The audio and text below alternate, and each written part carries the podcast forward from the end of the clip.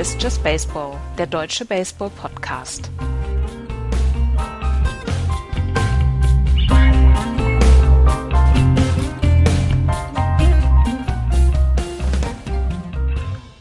Max Kepler schlägt sieben RBIs, die Red Sox implodieren, die Indians verlieren ein Spiel. Es ist Sonntag, es ist Just Baseball Zeit. Hallo, liebe Hörer. Hallo Florian, hallo Andreas. Tag. Moin. Tag. Sind wir gut gelaunt, Andreas? Wir sind fantastisch gelaunt. Ja, 21-2. Ich bin, ich bin gestern nach dem Fußball sogar noch aufgeblieben, obwohl ich narre wusste, dass Clay Buckholz pitcht. Und trotzdem bin ich aufgeblieben und habe mir die ersten zwei Innings angeguckt. Ich narre. The fool's a fool. Ja. Aber die ersten zwei Innings waren auch noch okay. Ach, hör auf. Halt, die, Ernsthaft, können, Florian.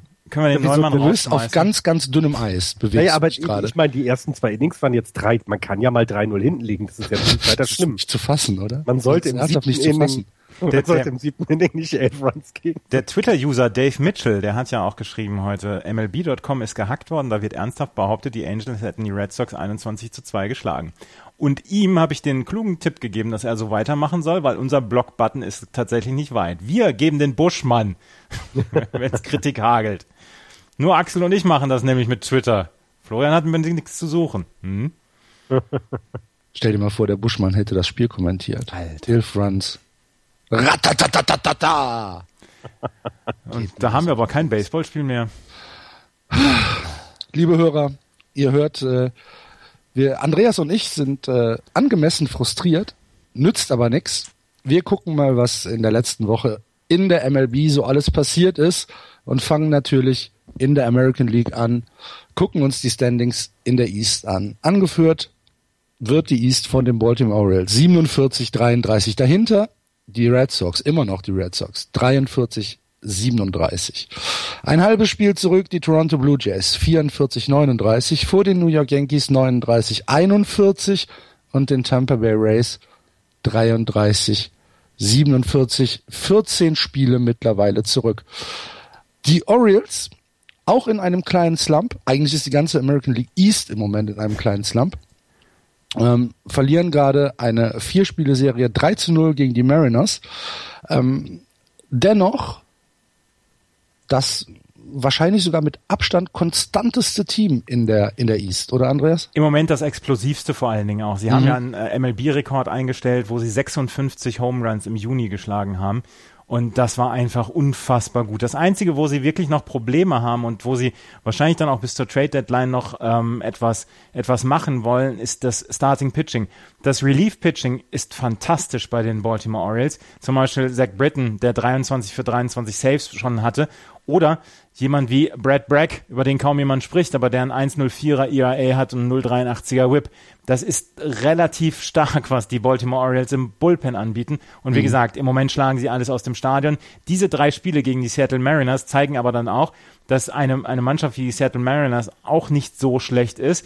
Es ist es ist nicht das Überteam dabei, vielleicht die Cleveland Indians in den letzten Wochen in der American League, aber es ist auf einem höheren Niveau sehr ausgeglichen und das macht die Sache im Moment sehr, sehr spannend. Und ähm, das ist im Moment die beste Nachricht für die Boston Red Sox, die, dass die Baltimore Orioles diese, diese Serie gegen die Seattle Mariners verlieren, weil ähm, so haben sie noch die Möglichkeit dran zu bleiben. Es sind auch gute Nachrichten für die Toronto Blue Jays, die nach wie vor drin sind, aber die Baltimore Orioles haben einen fantastischen Juni gespielt und wie gesagt, haben alles aus dem Stadion geknüppelt und das Pitching war wirklich richtig gut. Es war nicht Indians-like, aber es war sehr, sehr gut. Ja.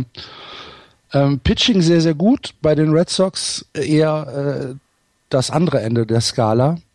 Das Pitching macht wirklich, wirklich große, große Sorgen. Nicht nur das Starting Pitching, sondern auch das Relief Pitching. Und für mich stellt sich im Prinzip im Moment nur die Frage, Xander oder Mookie. Nee, wird nicht passieren. Bist du sicher? Ja, da bin ich sicher. Ähm, es, Okay. wird die, es wird die anderen ähm, äh, betreffen. Es wird in jemanden wie Johan Moncada treffen oder Andrew Benintendi, die beide im Moment die Double A aufmischen. Andrew Benintendi, der noch keine 20 Jahre alt ist, ähm, aber der auf der Shortstop-Position so ein ganz kleines bisschen von Xander Bogarts auch hier der Weg versperrt wird, der entweder die Position wechseln müsste oder ähm, dann tatsächlich getradet werden müsste. Nein, von Xander Bogarts und Mookie Betts glaube ich nicht, dass irgendjemand geht, aber Bist du, also Ich, bin- hab, ich ich hab mir das, sehr sicher. das Gefühl, dass, äh, dass einer von beiden gehen wird. Nein, ich bin mir sehr sicher, dass Okay. keiner von, dass die beiden auf jeden Fall bleiben werden, sondern dass die Farm, die im Moment noch sehr, sehr tief bestückt ist bei den Boston Red Sox, die sehr gut da ist. Da ist noch jemand wie Rafael Devers, äh, Andrea Espinosa sind da noch. Also die, die Farm ist sehr gut besetzt bei den Bos- Boston Red Sox und ich bin mir relativ sicher, dass niemand von Mookie Betts oder Xander Bogarts äh, angetastet wird. Gleichzeitig weiß man auch, dass Dave Dombrowski gerne mal rauchende Colts zeigt und ähm, dass er gerne mal was was Großes macht. Und er ist aber auch in der Lage, tatsächlich große Trades abzuwickeln, um hinterher dann auch einen Mehrwert zu, zu generieren. Und ähm, da bin ich mir relativ sicher, dass, dass äh, Leute wie Mookie Betts und Xander Bogarts unangetastet bleiben. Bei wem ich es mir vorstellen könnte, wer noch gehen könnte, das wäre jemand wie Jackie Bradley Jr. Aber ähm, die reißen ihm Fenway Park ab, wenn er das macht. Okay, was mit Brock Holt? Ja, kommt gerade von einer Concussion DL zurück. Ähm, er ist keiner, den man jetzt in den nächsten Jahren unbedingt immer auf der Starting-Position braucht. Ähm, auch er hatte seine Slums, auch er hatte seine tieferen Slums. Ich mag Brock Holt total gerne. Ähm, er könnte zum Beispiel auch Teil eines Packages werden. Äh, Henry Owens zum Beispiel, Pitcher, der im Moment so ein bisschen Command-Probleme hat. Ähm, der, der im Moment ähm, tatsächlich noch so ein bisschen Probleme hat, aber könnte, könnte tatsächlich auch Teil eines, eines Trade Packages werden. Also ähm, da gibt's genügend Spieler in AAA und AA bei den Boston Red Sox, die dafür sorgen könnten, dass man einen Starting Pitcher und Relief Pitcher holt. Und das wird keiner sein, der Nummer 4 oder Nummer 5 ist. Das wird einer sein, der sich mit David Price und Stephen Wright um die, um die Top-Position da im, im Dings balgen wird. Da bin ich mir sehr, sehr sicher. Ähm, aber ich glaube nicht, dass, dass Leute wie, wie Betts oder Bogarts angetastet werden. Okay. Dann eine letzte Frage, die ich an dich habe ähm, zu den Red Sox. Glaubst du, dass äh, John Farrell die Saison übersteht? Nein, glaube ich nicht. Er ist schon Okay. von Dan Shaughnessy von äh, vom Boston Global ist er schon Ja, äh, gut, Dan komplett ausgezählt worden. Dan Shaughnessy ist ist einer der größten Schmierfinken, die es gibt in Neuengland, muss man tatsächlich dann auch dazu sagen. Aber ähm, ich glaube nicht, dass er die Saison überstehen wird. Wir müssen tatsächlich über die Boston Red Sox noch eins sprechen. Die Boston Red Sox sind ähm, sind verklagt worden beziehungsweise sind verdonnert worden, dieses Jahr keine International Signings durchführen zu dürfen. Und es sind fünf Verträge von äh, Spielern aus, den, aus, der, aus dem letzten International Signing sind ähm, die Verträge für null und nichtig erklärt worden. Zum Beispiel Simon Musiotti und Albert Guayamaro, Pitcher Cesar Gonzalez, Infielder Antonio Pinero. Das sind ähm, alles Spieler, die letztes Jahr gesigned worden sind. Ähm, die Boston Red Sox haben ihre, ihr Budget letztes Jahr über die Maßen ähm, ausgenutzt und haben dabei illegal agiert und deswegen äh, sind sie dieses Jahr von diesen International Signings ausgeschlossen. Und da sind tatsächlich ein paar interessante Jungs dabei. Sie haben ja bei diesem, äh, bei in, im letzten Jahr Johan Moncada unter Vertrag genommen, der jetzt, wie gesagt, Double A aufmischt und ähm, da haben sie noch mehrere Spieler ge, ähm, gesigned, also unter Vertrag genommen. Das hätte so nicht gemacht werden dürfen, nicht in den Regularien, die bestehen und deswegen sind sie jetzt bestraft worden. Okay. Es, hat das denn, also blöd gefragt, ich habe das auch gelesen gehabt und wusste jetzt nicht, wie groß das ist. Also hat das, hat das dann auch große Auswirkungen auf die Franchise oder ist das eben so, ja gut, dann hat dieses Jahr keine International Players? So, so, so Äh, du kannst- es für mich. Also es gibt ja, es gibt ja Teams, die zum Beispiel ähm, keine gute Farm haben. Die nutzen halt diese, diese International Signings Phase aus, um ihre Farm dann wieder zu bestücken, um dann sich gute junge Leute zu holen, die sie nicht draften müssen oder die sie, die sie nicht aus dem Draft bekommen. Und das sind halt sehr, sehr viele gute, da, gute Jungs dabei aus der Dominikanischen Republik, aus Venezuela, wo auch immer her. Und ähm, das, das können dann tatsächlich dann immer auch äh, große Talente sein. Und ähm, deswegen, man weiß nie, welche Diamanten sich in solchen, in solchen Jahren dann verstecken. Dies Jahr soll wohl relativ tief sein. Ich kenne mich leider mit, den, äh, mit dem äh, mittelamerikanischen Baseball nicht so richtig gut aus, deswegen kann ich dazu nichts sa- sagen. Aber zum Beispiel ein Team wie die Los Angeles Angels, die äh, keine Farm haben, die werden relativ aggressiv sein, was die International Signings angeht. Und ähm, deswegen kann, können sich da durchaus gute Jungs verstecken und ähm, dann hat man dieses Jahr halt nicht die Gelegenheit dazu. Und wenn man dann noch dazu betrachtet, dass halt die Boston Red Sox wohl relativ aktiv auf dem Trademarkt sein werden, könnte es sein, dass die Farm nach diesem Jahr ein bisschen runtergerockt ist bei den Red Sox. Dann möchte ich aber auch noch mal eine abschließende Frage zu den Boston Red Sox stellen. Die Höger mögen, äh, mögen es mir verzeihen. Ähm, die Farm ist jetzt so gut. Also die hat ja Potenzial, dass du wirklich gute Spieler traden kannst. Mhm. Warum ist da kein Pitcher dabei? Also was, was ist, also wenn die, wenn die Farm so gut ist, ne, also wenn du dir äh, lange, du, du hast dir ja Zeit gelassen, ne, muss man ja auch sagen. Du hast ja nicht äh, mit zwei Trades äh, die Farm aufgebaut, sondern du hast dir damit ja Zeit gelassen. Und man sieht ja, wie gut es geklappt hat mit den Jungs, die jetzt schon in einem MLB spielen, die von der Farm kommen. Ich, also ich sehe es bei den Giants ja auch. Also die haben sich jetzt im Draft irgendwie Outfielder und hin und her, aber so äh, ist, das, ist das Pitcher-Material, also ist das nicht gewollt? Wollen sie es wirklich einfach durch Trades sich Leute holen oder durch ähm, International Signings dann Leute holen, die dann den Mount verstärken? Oder kann man, also wisst ihr da irgendwie mehr? Also sie haben ein paar Pitcher unter den Top Prospects bei den Red Sox. Da ist auf einmal auf der einen Seite Anderson Espinosa, da ist Michael Kopech, da ist Brian Johnson.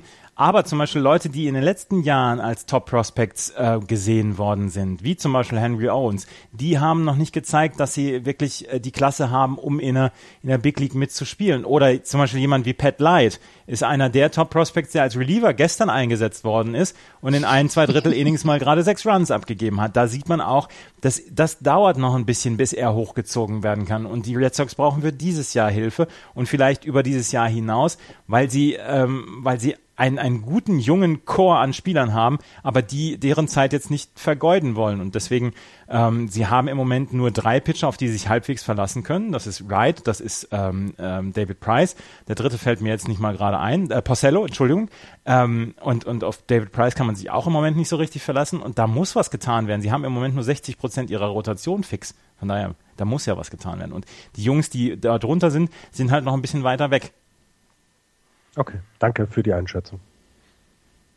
Sorry, äh, liebe Hörer, aber es, es interessiert einem, es interessiert mich dann ja tatsächlich doch, weil gerade ähm, die Boston Red Sox ja gezeigt haben, wie gut du die Farm nutzen kannst. Und ähm, ihr habt das immer wieder in den vorherige, vorherigen Sendungen ja auch erwähnt. Ähm, es macht ja auch Spaß, denn den Jungs beim Spielen zuzugucken, weil sie A spektakulär sind und die sind halt eben Eigengewächs. Das, das kenne ich bei den Giants ja auch. Ähm, und deswegen, ja, finde ich es halt eben sehr spannend, dass die Pitcher da noch nicht so weit sind. Dann war wahrscheinlich einfach das Talent bei den äh, Feldspielern größer und ich glaube, als Feldspieler hast du es auch leichter, ein Debüt in der MLB zu äh, bekommen als als Pitcher. Äh, wir haben es ja bei den Dodgers gesehen mit dem 19-Jährigen. Ja, wir müssen uns ja nicht entschuldigen, wenn wir auch mal über die Red Sox sprechen. Ich möchte mich aber trotzdem dafür entschuldigen. Und okay. sag jetzt nochmal, CJ Cron war 6 von 6. Nick Swisher hat keinen Bock mehr. Da gelesen? nee, habe ich nicht gelesen. Ähm, Nick Swisher äh, hat, ähm, hat gesagt, ähm, er hört auf, den Rest der Saison zu spielen. Er möchte lieber ein bisschen Zeit mit seiner Familie verbringen. Hat ein neues Kind gekriegt und äh, hat jetzt keinen Bock mehr auf, ähm, auf Minor Leagues und äh, hört die Saison auf. Was Weiß nicht, was nächstes Jahr ist, aber dieses Jahr spielt er nicht mehr, hat er gesagt. Hat ja auch scheiße gespielt, muss man dann ja auch mal. Ja, ja. Nö, ja, aber der, der Sympathikus ist nicht mehr da. dann macht ja gar keinen Spaß. Ja. Ja, er Man ist ja, ja wie gesagt, er spielt ja im Moment Triple A. Ja, ja da hat, das habe ich ja immer geguckt, weil ich den so gerne mag. Endlich hört er auf, ey. Hm. Ähm, ähm, die, die Yankees überlegen, ob sie, ob sie, ähm, ob sie Alex Rodriguez aus dem Kader, aus dem Roster nehmen, ne? Mhm. Der sieht im Moment tatsächlich aus wie ein alter Baseballspieler, wie ein über 40-Jähriger, dessen Pimmelpropeller auch nicht mehr angeht. Und den kann er ja doch, immer noch. Der wird, der wird schon noch angehen. Den, den kann er ja noch machen, aber er trifft halt mit, mit dem anderen Schläger nicht mehr. oh Mann, Florian. es war so, lang gestern. Ja, ähm, also tatsächlich gibt es wohl schon Überlegungen, ob man äh, Alex Rodriguez für nächstes Jahr aus seinem Vertrag rauskauft. Es ist so, dass ähm, er wohl komplett seinen Bat Speed verloren hat. Also die, die Geschwindigkeit, mit der er den Schläger schwingt, ähm, er hat im Moment eine unglaublich hohe Strikeout-Rate bei Fastballs und das ist eine Sache, die wohl den äh, Yankees wirklich große, große Sorgen bereitet und irgendwann muss man dann wohl auch anerkennen, dass auch über 40-Jährige dann diesen, diesen Speed verlieren und ähm, das könnte sein, dass er tatsächlich sein, aus seinem Vertrag rausgekauft wird. Das sind nochmal, ich glaube, es sind nochmal 25 Millionen, die er nächstes Jahr bekommt. Aber ähm, mit Alex Rodriguez im Moment versperren sich die Yankees eine Position, die sie besser anders nutzen können. Ja, Alex das Rodriguez äh, 55 Strikeouts über die Saison bei neun Walks und einem äh, Betting Average von 2,23. Das ist auf der Position zu wenig. Das ist auf der Position definitiv zu wenig. Und ähm, wenn du, wenn du da keine Verlässlichkeit drin hast, dann musst du einfach, einfach mal sagen, okay, jetzt müssen wir in den sauren Apfel beißen. New York ist die, die reichste Franchise überhaupt. Das schnupfen die so weg, diese 25 Millionen, die sie im ja, nächsten ja. Jahr zahlen. Ja, ja. Wir müssen gleich unbedingt noch über das andere New Yorker Team und den Bobby Bonilla Day sprechen. Ja. Ähm, habt ihr sonst noch was zur East?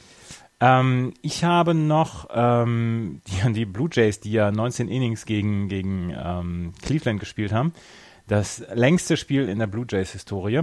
2014 am haben Canada sie, Day war das, ne? Genau, das am Canada- Am, am da gehst, Nationalfeiertag. da gehst du am Canada Day zum Baseballspiel um 1 Uhr, denkst dir, oh Mensch, zum Abendessen bin ich wieder zurück.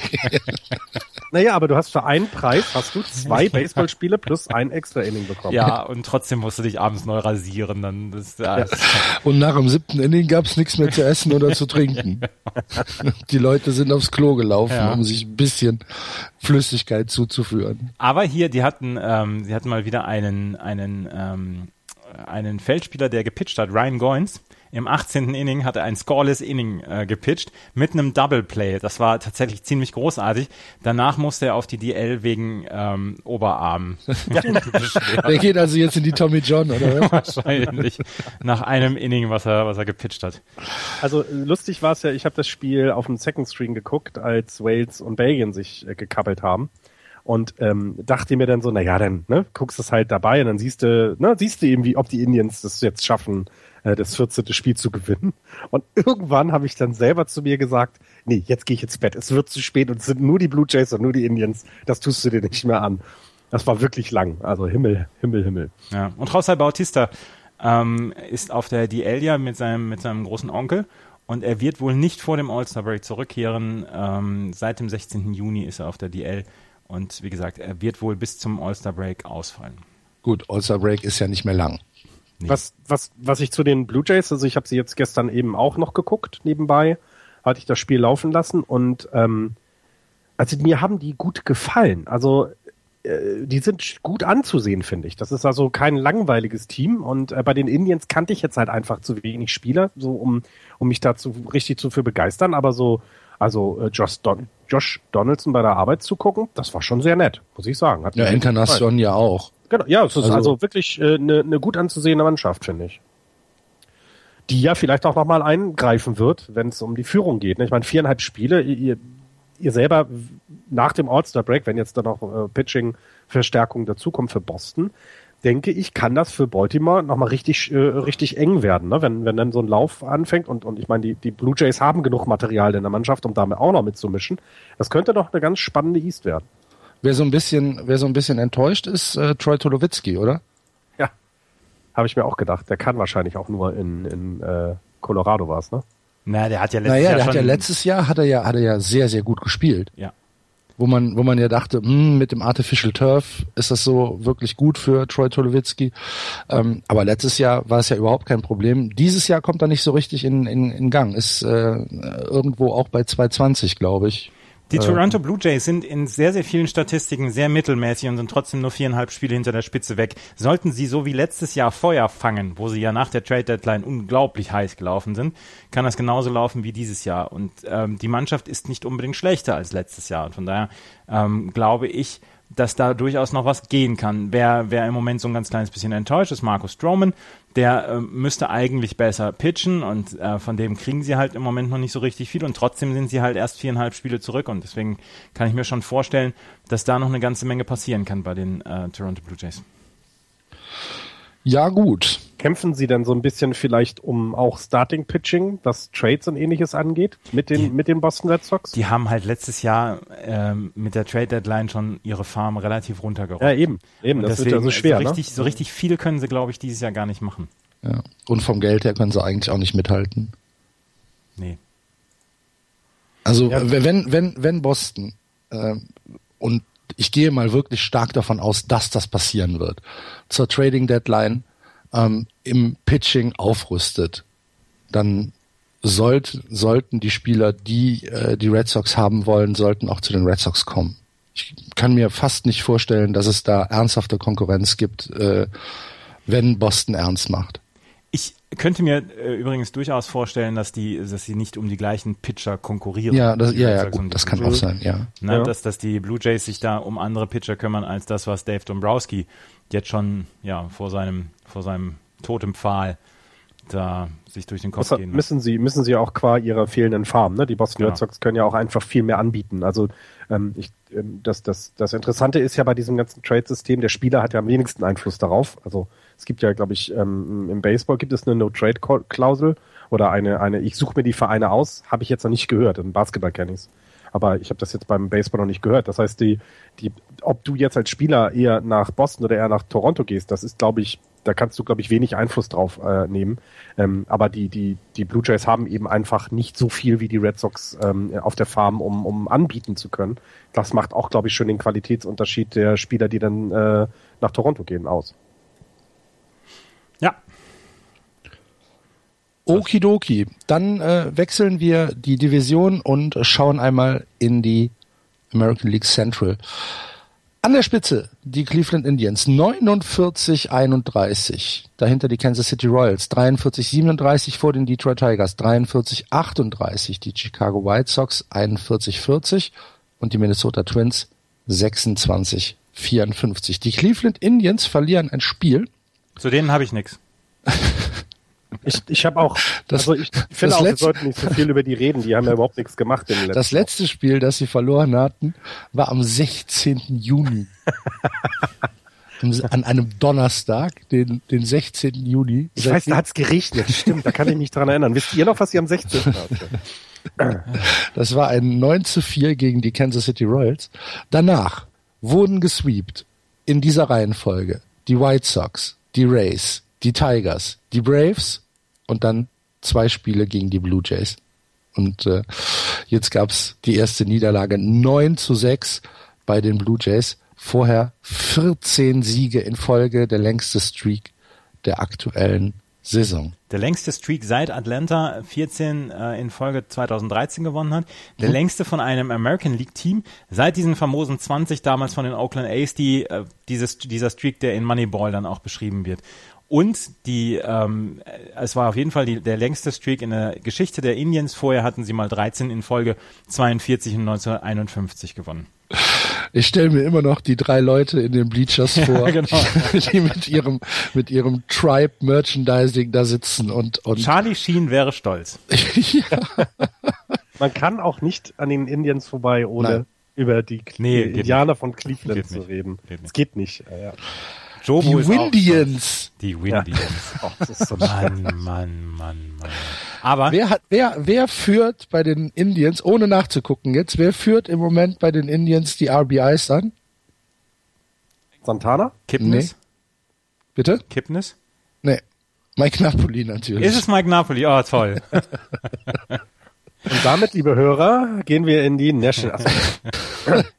Nein, Nein, äh, also man muss es, man muss ja tatsächlich sagen, das, was die Indians da in dem letzten halben Monat, in den letzten ähm, äh, drei Wochen oder zweieinhalb Wochen auf die Beine gestellt haben, ist ja, äh, ist ja totaler Wahnsinn. Ähm, sie scoren. Sie haben, glaube ich, drei oder vier Spiele, wo sie weniger als äh, äh, sechs Runs gescored haben. Alles andere waren relativ deutliche Siege.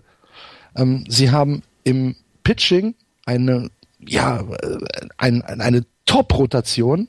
also ernsthaft, ernsthaft beim, beim, beim Pitching kommen, treten mir die Tränen in die Augen, was die Cleveland Indians haben dieses Jahr. Äh, Ja, die, die aber das, das ist, das ist eine Top-Rotation, Ja. was die, was die Indians haben. Also Danny Salazar spielt eine, ähm, eine absolut herausragende Mhm. Saison. Corey Kluber, Cody Allen, ähm, Cody Allen äh, saved alles, was er, was er vor die Finger kriegt. Ähm, Trevor Bauer in dem, in dem Dings, in dem ähm, Spiel gegen, gegen die Blue Jays hat er ähm, sollte er eigentlich am nächsten Tag starten, hat aber gesagt, okay, dann muss ich ja Freitagabend schon ran und hat fünf Innings gepitcht ja, gegen die, gegen die ähm, Toronto Blue Jays. Äh, Josh Tomlin, diese, diese Starting Rotation treibt einem die Tränen in die Augen. Wenn man sieht, Corey Kluber ist der ähm, 14. oder 15. beste Pitcher laut ERA in der American League und ist damit der fünftstärkste Cleveland Indians Spieler. ja. Äh, ja, äh, was, willst du da noch sagen? Es Sie ist- haben ein Team ERA von 3,41, Hm. der auch nur so hoch steht, weil ähm, Clevenger, Armstrong und Crockett so ein bisschen ähm, ja, abstinken. Alles andere ist, äh, ist fantastisch. Also wie, wie du schon gesagt hast, die Starting Rotation ist äh, alles maximal, wie viel hat Corey Kluber? 350? 350 hat er, ja. 350 und alles andere ist besser. Und entschuldige bitte mal, das, das ist ganz, ganz großartig. Und dazu kriegen sie auch langsam die Runs hin. Mhm. Ne? Also es ist immer noch, äh, noch, noch keine, ja, es ist immer noch nicht top, aber es ist schon im oberen Drittel äh, der, der MLB insgesamt. Sie haben äh, eine Slugging von 4,33, eine OBP äh, von 3,21 und ein Betting von 2,59. Das ist, ja, okay, medioker, aber zusammen mit dem Pitching, äh, ja, du kannst nichts dagegen sagen.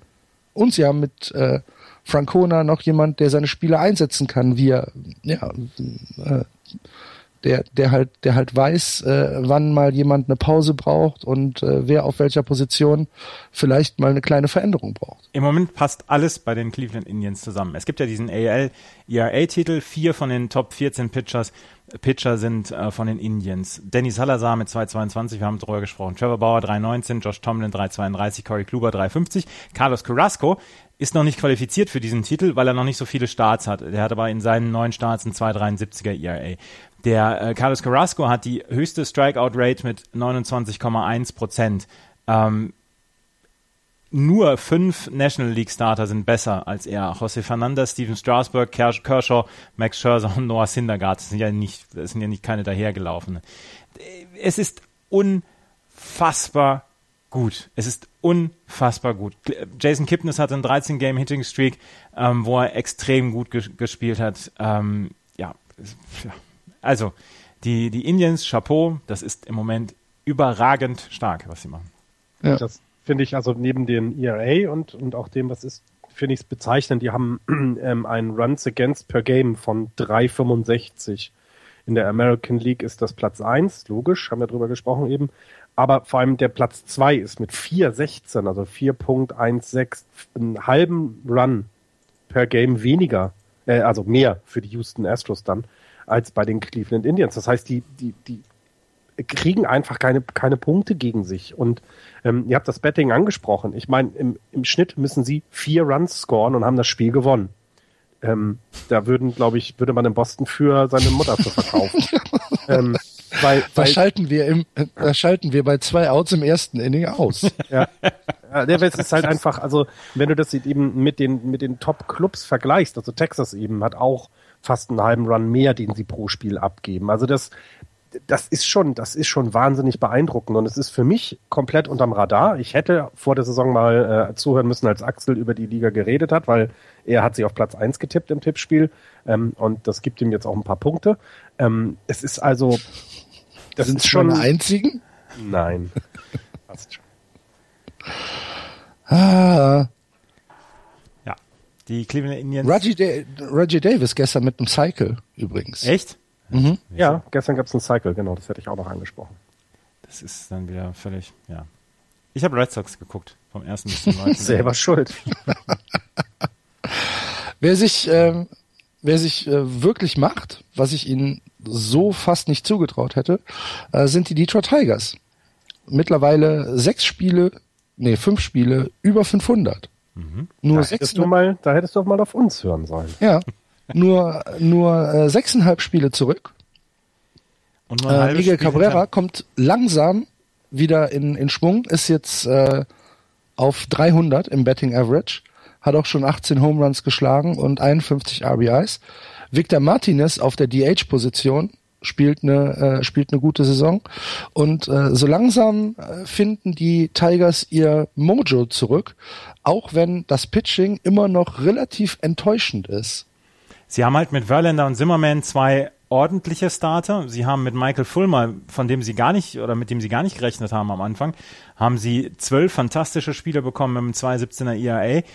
Pelfrey und Sanchez machen halt große, große Probleme und das ist ein ähnliches Problem wie die Red Sox dann ja haben. 60 Prozent der Rotation stehen, aber der Rest halt nicht und ähm, das macht im Moment den ähm, Detroit Tigers wirklich große Probleme. Das ist das große Thema, was die, was die Tigers noch haben. Aber wie gesagt, sie haben äh, mit Michael Fulmer haben sie einen Spieler, der sie die nächsten Jahre dann auch in der Rotation tragen kann. Es reicht halt nicht einer und da brauchst du mehr und ähm, da muss noch ein bisschen was passieren. Ja, aber wenn du jetzt sagst, äh, Zimmerman und Verlander sind halt, ja, sage ich mal, die die äh, Top of the Pops Rotation. Ähm, Zimmerman ist bei äh, knapp vier im ERA und Justin Verlander ist über vier im ERA. Das ist auch nicht das, was man sich von von diesen großen Namen äh, versprochen hat. Nee, das ist garantiert nicht das, was man von sich von diesen Namen versprochen hat. Ähm, aber es ist ja es ist ja tatsächlich so, dass sie in Contention bleiben. Sie haben halt ja. im Moment nur drei von fünf Pitchern, die äh, mit denen sie eine Chance haben zu gewinnen. Und mit Pelfrey und und ähm, Sanchez hast du im Moment bei einem über fünfer ERA halt eher Probleme, Spiele zu gewinnen. Da muss dann Miguel Cabrera schon mal ähm, was was Richtiges raushauen. Ähm, Cabrera, Castellanos jetzt beide auf einem 300er Betting Average. Sowas brauchst du dann halt, um diese um diese ähm, um dieses Pitching dann auszugleichen. Das Problem der Tigers ist vor allem auch der Rekord innerhalb der Division. Also sie sind ähm, gegen die Central im Moment 12-16 in, in 28 Spielen, also haben mehr verloren als gewonnen. Und ich glaube, das ist dann, ähm, das könnte ihnen das dann entsprechend das Genick brechen, dass sie es eben nicht schaffen, an die Indians ranzukommen. Wenn du gegen die eigene Division verlierst, machst du kein, äh, äh, machst du keine Spiele wieder weg, also die du zurückliegst. Das, das sieht jetzt bei Cleveland zum Beispiel mit 24-10 wesentlich besser aus. Und äh, selbst die Royals mit 21-11. Also irgendwo lassen die Tigers zu viele Spiele dort liegen. Und das könnte dann noch gefährlich werden. Oder, oder auch eben einfach nicht reichen. So rum.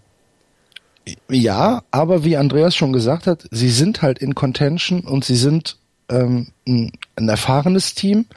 Und ich glaube fast, äh, dass wir mit den Tigers noch rechnen müssen. Aha. Ja. Das ist aber, das hat aber lange, Natu natürlich aber lange nicht, für gebraucht. Also sie so. kommen natürlich nicht an die Indians ran.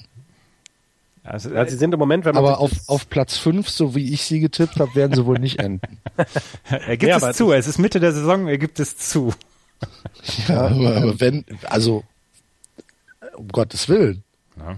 Du bist Der, der, der Erste, Erste, der, der zu Kreuze kriegt. Und, und was, was, also was eben auch wichtig ist, äh, in dem Fall, sie sind nur ein halbes Spiel äh, bei der Wildcard weg. Ja, ja. Das ist, glaube ich, das, was, was am wichtigsten für die Tigers ist. Und ich möchte, es gibt wenige Teams, gegen die, glaube ich, in der American League in den Playoffs mit, mit diesem merkwürdigen Ein-Spiel-Serie ähm, jemand antreten möchte, weil wenn da dann meinetwegen Verlander auf dem Mount ist, der kann eben auch noch seine guten Spieler aus der Tasche holen. Ähm, und das, das, das, also da möchte man dann eher vielleicht wirklich gegen andere spielen. Ja. Das große Thema in äh, Minnesota ist Max Kepler, der gestern einen Rookie-Rekord für die Minnesota Twins aufgestellt hat. Und zwar hat er sieben Runs äh, batted in in einem Spiel, zwei, drei Run Home Runs unter anderem dabei. Er äh, hat sich festgespielt bei den Minnesota Twins, spielt aktuell ähm, ein 2,54er Average, 5 Home Runs, 22 RBI und ein 3,23er OBP.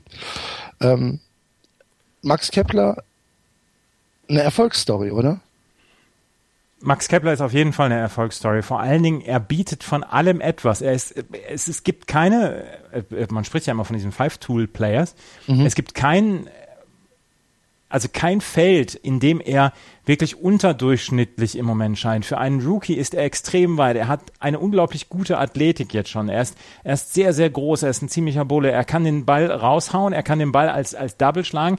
Er ist sehr, sehr schnell. Er hat eine sehr gute Defense dort im Right Field. Das muss man auch äh, absolut dazu sagen.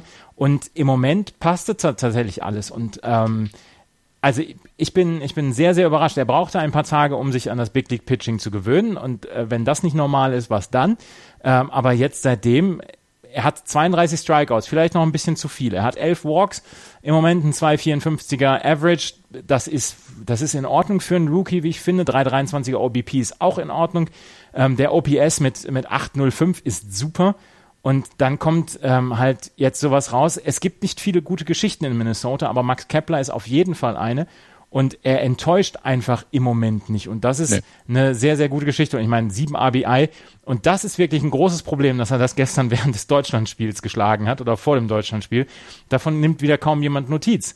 Wäre das jetzt hier saure Gurkenzeit, wäre kein Turnier oder so, dann gäbe es heute überall ein paar Artikel, wo man sagt, hier, Max Kepler sorgt für Furore in der MLB. Interessiert heute Nee. keine Sau. Würde, würde es auch nicht geben. Das Oh ja, ja es gäbe, es gäbe, aber es gäbe schon irgendwie mal so ein, was weiß ich, Sport 1 Plus äh, äh, Copy and Paste Artikel, Ja. der dann vielleicht mal äh, durch durch irgendwelche sozialen Medien ein bisschen Vielleicht, geteilt vielleicht wird. auch vom SID ein, ein, ein kleinen Artikel, der ein kleines Wortspiel. genau. Ja, genau. Ähm, was ich, was ich jetzt, du hast es gerade mit den, mit den Strikeouts und den Walks angesprochen. Also ähm, Eduardo Nunez, der, der mehr als doppelt so viele At-Bats hat bei den ähm, Twins und eben auch schon länger dann in der Big League, Big League spielt, ähm, der hat, ähm, äh, jetzt blöd, wo ist denn das? Der hat äh, äh, 10 Walks gegen sich und äh, 40 Strikeouts und Guck dir Kepler Park an, der auch ne? doppelt so Also viele, der auch doppelt so viele Dings hat oder 80 Strikeouts schon. Und dann musst du natürlich auch dazu sagen, dass äh, Nunez oder von mir aus auch Escobar ähm, unglaublich anfällig in der Defense sind. Ne? Ja, genau, Wenn genau. Jetzt wenn jetzt Nunez da steht und hat äh, neun Errors und Escobar hat acht und ähm, äh, Max Kepler hat hat zwei als Ja. Rookie. Ja, Ne? ja hat hat ein äh, 973er Fielding. Entschuldige bitte mal. ja, das, Das ist, ist, äh, also das ist super. Ich finde, ich finde auch, dass ähm, das, das kann wie soll man das sagen, das kann man gar nicht hoch genug anrechnen, weil, ähm, weil darauf eben, es wird ja eben bei den, bei den Twins nicht darauf geguckt, ja, toll, wenn er einen guten Betting Average hat, ist alles okay, sondern es geht ja eben genau darum, was, was äh, Andreas gerade gesagt hat. Äh, wie ist er in den anderen vier, ähm, in den äh, anderen vier Statistiken oder in den anderen vier, äh, äh, wie heißt das, Tools, was du gerade genannt hast. Ja. Ähm, das, das, das ist immens wichtig und das zeigt er eben. Oder, oder also er kriegt jetzt auch die Chance. Ich meine, er hat jetzt äh, über 100 At-Bats. Super. Also wer hätte das vor der Saison gedacht, dass du, dass du ähm, vor dem All-Star-Break äh, Max Kepler mit 114 At-Bat, At-Bats Ja. hast. Das zeigt ja, wie gut er ist. finde Und ich. Also, Also es kann natürlich sein, dass er wieder in die Triple A zurückbefördert wird, wenn er zum Beispiel jetzt wieder einen längeren Slump hat. Aber im Moment, glaube ich, hat er sich seine Position erarbeitet und die Minnesota Twins, die überhaupt keine Ziele mehr verfolgen in dieser Saison, außer ihre Spieler zu entwickeln, werden ihm dieses, ähm, diese Zeit dann auch geben, beziehungsweise diese Möglichkeiten und diese At-Bats gegeben, geben. Und das hat ja, Paul Molitor hat das ja auch gesagt, als sie ihn das zweite Mal hochgeholt haben, jetzt geht es darum, dem Jungen At-Bats zu geben. Und sie geben sie ihm und ähm, das ist fantastisch und sie geben ihm die Chance und er, er dankt es und das finde ich super. Das finde ich wirklich großartig, eine großartige Geschichte, die Max Kepler im Moment dort in, in äh, Minnesota abreißt. Ja, Miguel Sano hat ihm äh, dann gestern während des Spiels auf der Bank gesagt, ja, vergiss es mal, ich habe acht äh, in meiner Rookie-Saison RBIs gehabt. Und äh, dann kam aber die ganze Bank an und sagt, nee, nee, nee, nee, nee, nee, du hattest sechs. Stimmt nicht. Und Kepler, Kepler sagt, ja, das ist mir eigentlich auch kackegal. der wirkt auch, das, äh, der wirkt so ein bisschen, ähm, der wirkt auch sehr zurückhaltend, ne? So, so von allem, wie man das, wie man das äh, äh, Flo. Florian, das ist ein, ein, ein Junge aus Berlin, der seine Rookie-Saison in den USA hat, in einem Sport, wo er aus, aus Deutschland ganz wenig Unterstützung bekommt.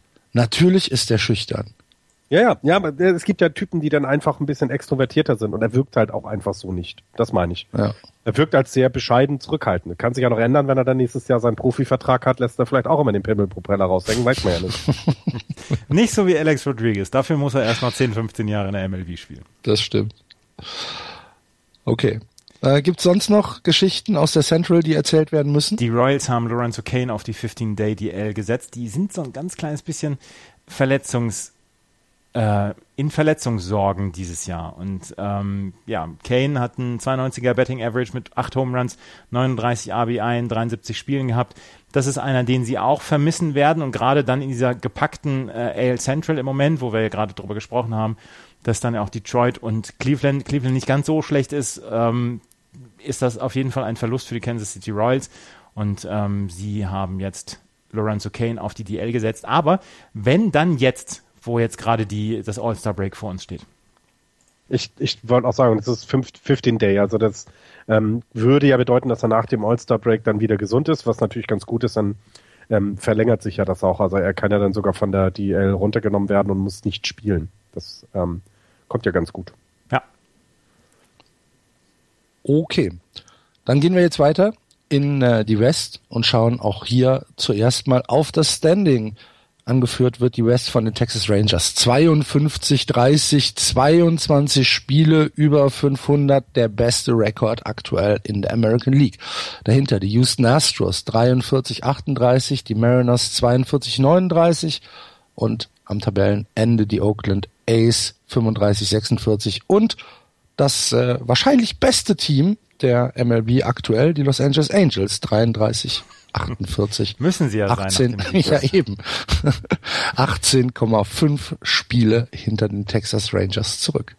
Die Rangers, und wir hatten ja vor der Saison gesagt, wenn sie einigermaßen verletzungsfrei bleiben, wenn nicht wieder so eine Freak-Verletzungsserie auftritt, sind sie äh, ein absoluter Contender in der American League und äh, sie beweisen, dass wir äh, unglaublichen Sachverstand haben. Ne? Weil ja jetzt Hugh Darvish, Derek Holland und Colby Lewis alle auf der Disabled List stehen und sie gewinnen trotzdem dann mal 20 Spiele im Na, Naja, aber sie haben nicht diese Freak-Verletzungsserie von vor zwei Jahren. Nee, und, und trotzdem sind drei Fünftel der Rotation sind auf der DL, der eigentlich Starting Rotation und trotzdem gehen sie 20-8 im Juni. Ja, das liegt aber nicht am Pitching. Nee, aber trotzdem es, das finde ich ja trotzdem gut. Jetzt, jetzt kommen die, die drei noch zurück. Dann kann ja das Hitting nochmal äh, runtercoolen. Dann, dann sind sie trotzdem gut dabei. Ja. Also ich, ich will ja nur meine Erstauntheit, meine, meine, meine Bewunderung zum Ausdruck bringen, was die, was die Texas Rangers jetzt gemacht haben. 39 Hits von ähm, Ian Desmond. Ähm, zweitmeisten Hits in der, in der Major League im Juni. Ähm, 20 zu 8, wie gesagt, sind im Juni äh, gegangen. Da hatten sie zwei Spiele dabei, wo sie beides mal Bullpen Implosionen hatten. Ansonsten wären sie eventuell sogar 22-6 gegangen. Das war ein verdammt starker Monat von den Texas Rangers. Das muss man in aller Deutlichkeit so sagen. Das ist richtig, richtig gut. Und dabei sind sie, was du gerade gesagt hast, Axel, nur auf Platz 7 in der American League, was das Pitching angeht. Der, der Pitcher ERA ist bei 409. Das ist eigentlich zu wenig, um 22 Spiele über 500 zu stehen. Ja, und den besten Rekord in der American League zu haben. Ja. Ja. Und sie haben noch Prince Fielder äh, als DH auch noch dabei. Der immer noch, ja. Der hat, glaube ich, der hat, glaube ich, äh, Pablo Sandoval Eukalyptus weggehauen. Eukalyptus hat ja so eine, so eine, so eine Wirkung, ähm, so ein bisschen einschläfern, deswegen. hm. Deswegen sind Pandas auch immer so müde, ne? Genau. Und ähm, ja. was? War nicht, war nicht, war, war, war das nicht Bambus? Das stimmt, stimmt, das war ja Bambus. Eukalyptus sind Koala-Bären. Das hatten wir schon mal, ne? Koalas, die im Baum sitzen und den ganzen Tag nur Eukalyptus in den Mund stopfen. Und der Dings. Das sind doch keine Pandas. Stell dir mal einen Panda in einem Eukalyptusbaum vor.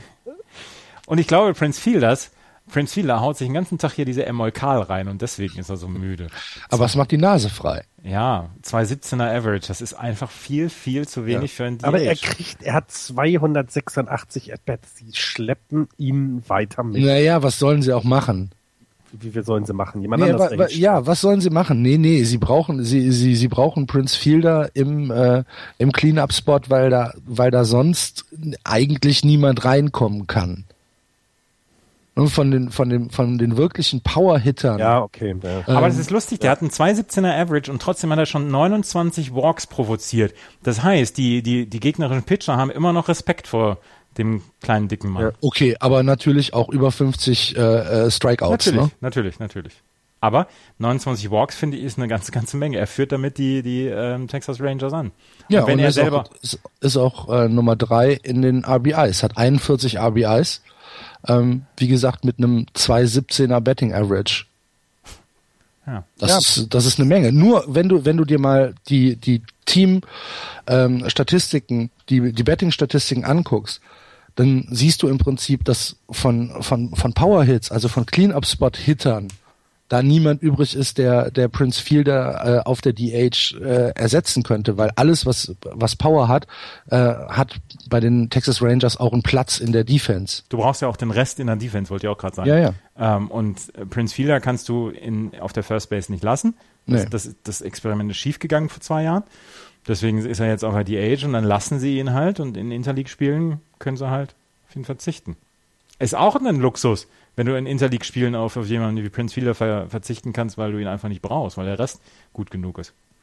Ihr hört mich alle nicken. Ja, es ist dann eine gute Erklärung und die Zahlen rechtfertigen es ja auch. Also ähm, es sieht schlimm aus, aber so schlimm ist es dann tatsächlich ja doch nicht.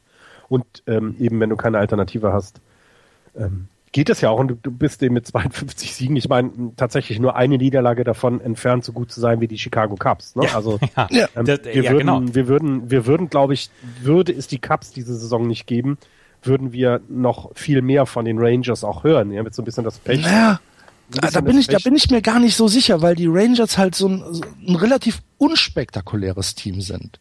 Sie Ja, haben halt, sie haben halt niemanden, sie haben niemanden, der, der die Massen irgendwie groß elektrisiert oder wo, wo du sagen kannst, oh, da freue ich mich äh, total drauf. Ja, das äh, absolut. Aber du würdest ja qua ihres Records nicht dran vorbeikommen, das meine ich. Ey, Ähm, okay, aber das Es gibt halt nicht viel über sie zu erzählen. Das Der- stimmt schon. Ne, es, ist, hast du es ist vollkommen halt einfach ein, es ist halt einfach ein richtig gutes Baseballteam. Ja. Das ist so ein bisschen, sind die Ant- Atlanta Braves in gut. Über die Atlanta Braves kann man nichts Was für ein sagen. kruder Vergleich ist das denn jetzt? Naja, über die Braves kann man nie gute Geschichten erzählen, weil es so nicht die Leute gibt, die, die irgendwie herausragen. Also irgendwie Das liegt aber auch so ein bisschen daran, dass die Atlanta Braves kein gutes Baseballteam sind. Ja, aber auch als sie mal gut waren vor zwei Jahren oder drei Jahren, haben wir auch nicht viel über sie erzählen können, weil sie recht langweilig sind. Und die Texas Rangers haben eben auch ähm, jetzt vielleicht ein bisschen bis auf Hugh Darvish. Ich glaube, wenn der wieder zurückkommt, wird die Aufmerksamkeit noch ein bisschen gehoben werden, ähm, weil er doch schon ein sehr spektakulärer Spieler auch ist. Ähm, und dann kann es was geben, ja, da habt ihr recht. Also ich, ähm, mich überrascht ist natürlich überhaupt nicht. Ich habe sie ja in die World Series getippt aus der American League. Ähm, und daher ähm, kann ich mich zwar auch nicht so richtig freuen, weil ich mag die Texas Rangers irgendwie nicht, fragt mich nicht warum, aber die, ähm, die, die, die Story, die sie im Moment erzählen, das ist ja schon sehr interessant, dass sie es eben ähm, ja so, so, so gut über bisher über den, über den Juni gebracht haben und ähm, da, da werde ich auch sehr gespannt sein, was in der Trade Deadline passiert, ob die überhaupt an irgendeiner Stelle jetzt nochmal Schrauben drehen wollen. Ja. Bin sehr gespannt. Ähm, einen sehr guten Juni hatten auch äh, die Houston Astros. Wisst ihr, wann die Astros ihre letzte Serie verloren haben? Nee, Am 7. Juni. nicht schlecht. Eine äh, Serie gegen die Rangers. Danach haben sie Serien gewonnen. Gegen die Tampa Bay Rays, äh, gegen die St. Louis Cardinals, ein Sweep. Gegen die Cincinnati Reds, gegen die LA Angels, gegen die Kansas City Royals, gegen die LA Angels und jetzt stehen sie eins zu eins in der Serie gegen die äh, White Sox. Es wird ein Klingt ziemliches Hauen und Stechen um, den, um die Wildcard-Plätze, Ja. glaube ich, dieses Jahr. Ja, absolut. Ähm, bei den Astros äh, gibt's drei Spieler, die meines Erachtens herausstechen. Das ist George Springer, der Right Fielder, das ist José Altuve und Carlos Correa. Das ist so ein, äh, das, das, äh, ja, das Rückgrat äh, der Houston Astros und ähm, die sind richtig, richtig gut. Und dazu kommt ein Pitching, was okay ist, was nicht top ist, aber was okay ist. Sie haben ein 93er äh, Team ERA, haben ein 1,30er Whip und ein 260er Betting Against. Das ist okay. Aber die Offensive kommt halt wirklich langsam äh, so auf Touren, wenn man sich einfach nur mal zum Beispiel äh, zwei Spiele gegen die Royals äh, anguckt. Back-to-back 13 Runs geschlagen, ähm, davor gegen die Angels 10 Runs geschlagen, äh, gegen die Angels nochmal 10 Runs ge äh, geschlagen, gegen die Angels 7 Runs, gegen die White Sox 5.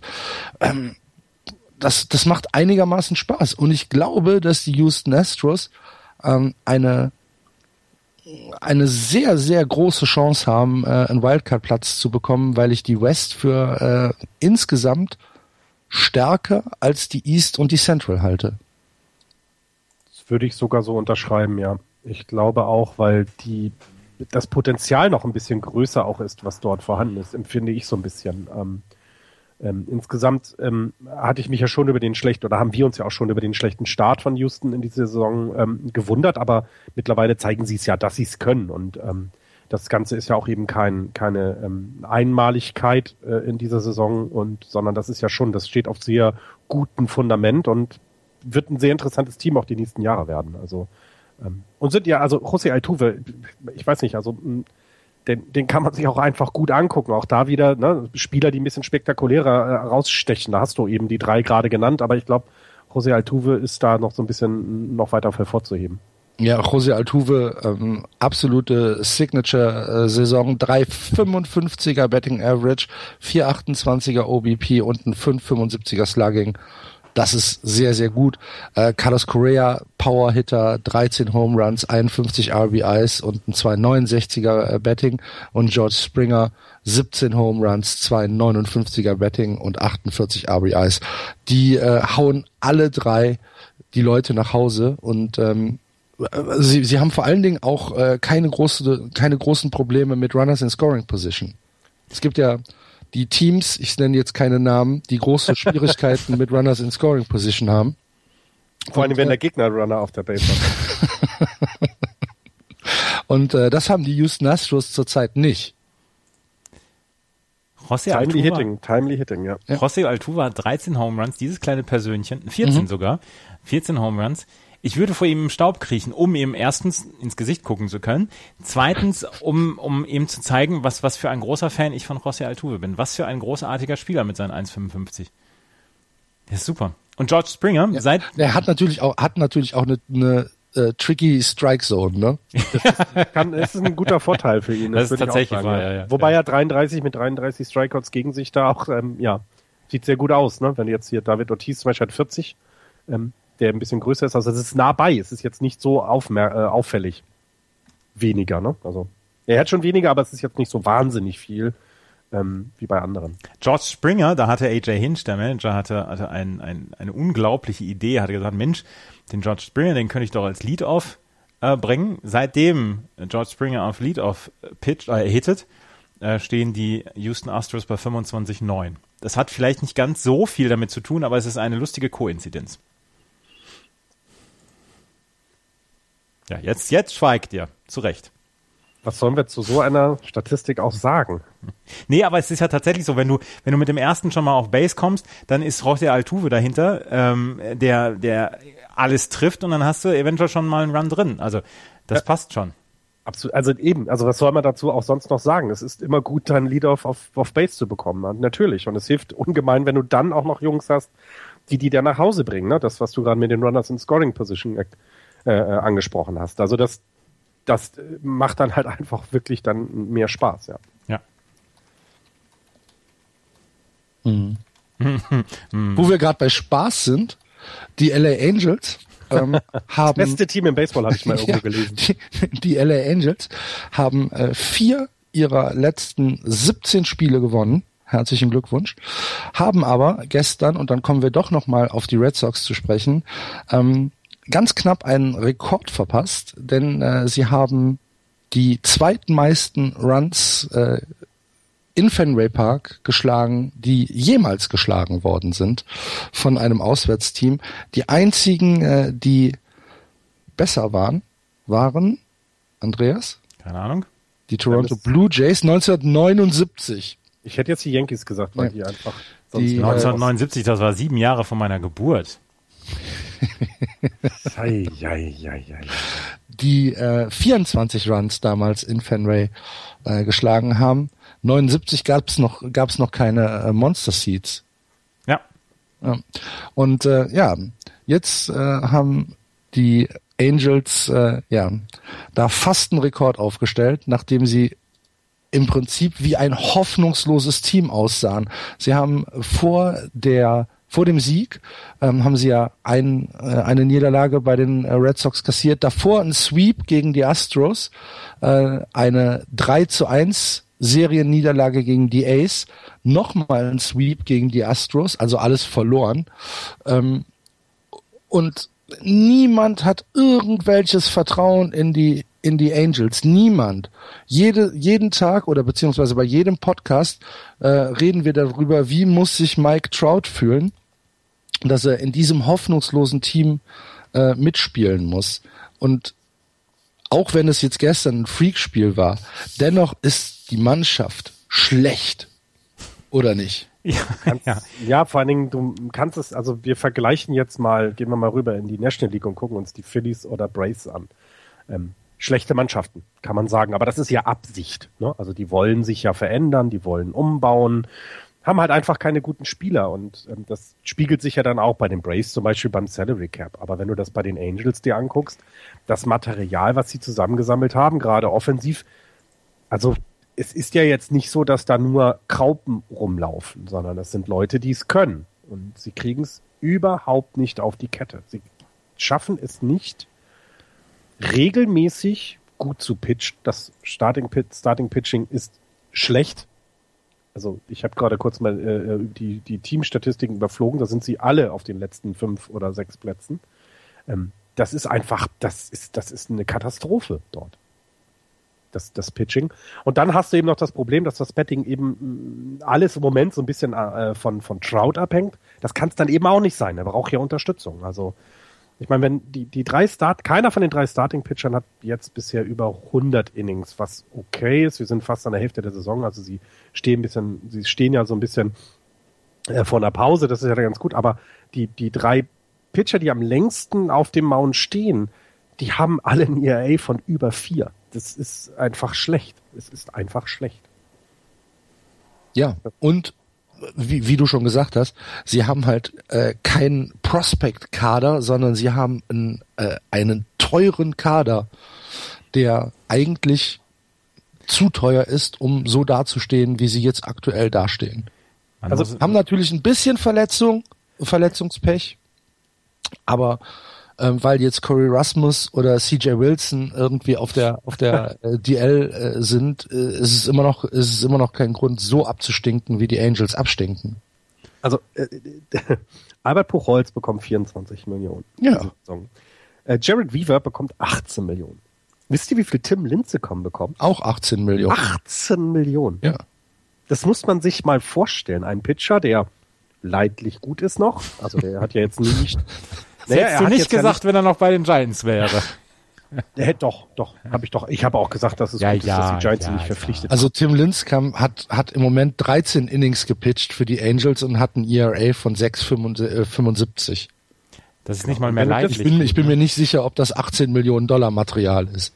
Und wenn du, also das, das, das Problem ist, also, also das, das, was ich vorhin angesprochen hatte, ne, die Los Angeles Angels stehen jetzt in der Gesamtsalary-Tabelle, äh, stehen sie auf Platz 7 die Teams, die richtig schlecht sind, wie die Atlanta Braves, die, die geben fast nur die Hälfte aus. Also die haben 81 Millionen Salary dieses Jahr und die Angels 146. Und ich glaube, das sagt eben, wie kaputt die Franchise ist. Bei den Braves weiß man, ja, die sammeln jetzt halt Material, ähm, die sammeln Spieler, die sammeln junge Spieler, ähm, die wollen da was aufbauen. Bei den Angels ist ja an keiner Stelle zu sehen, wie sie die Franchise umreißen können.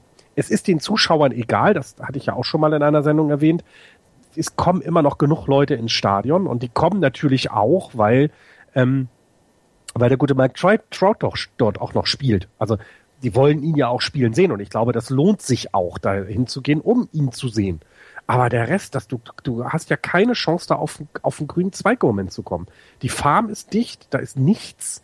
Du kannst Mike Trout nicht traden. Das geht nicht. Ähm, und also es ist alles kaputt. Alles ja, es, es geht schon, dann kannst du aber gleichzeitig auch äh, die Tür zumachen. Vom Spielbetrieb ja. abmelden. Ja, es ist, es ist, also er tut mir so leid. Also es, es ist, ja, wie lange hat er eigentlich noch seinen Vertrag bei den Angels? Das weiß ich jetzt auf dem Kopf. Ich auch nicht. Das würde mich halt interessieren, weil ich glaube, also das ist so ein bisschen, sie, sie können diese Franchise ja nur umkrempeln, wenn er nicht mehr da ist, weil du müsstest ihm ja was zur zur Unterstützung dazu holen, aber der einzige, den, den du traden könntest, für den du noch was kriegen würdest, das ist eben Mike Trout selber.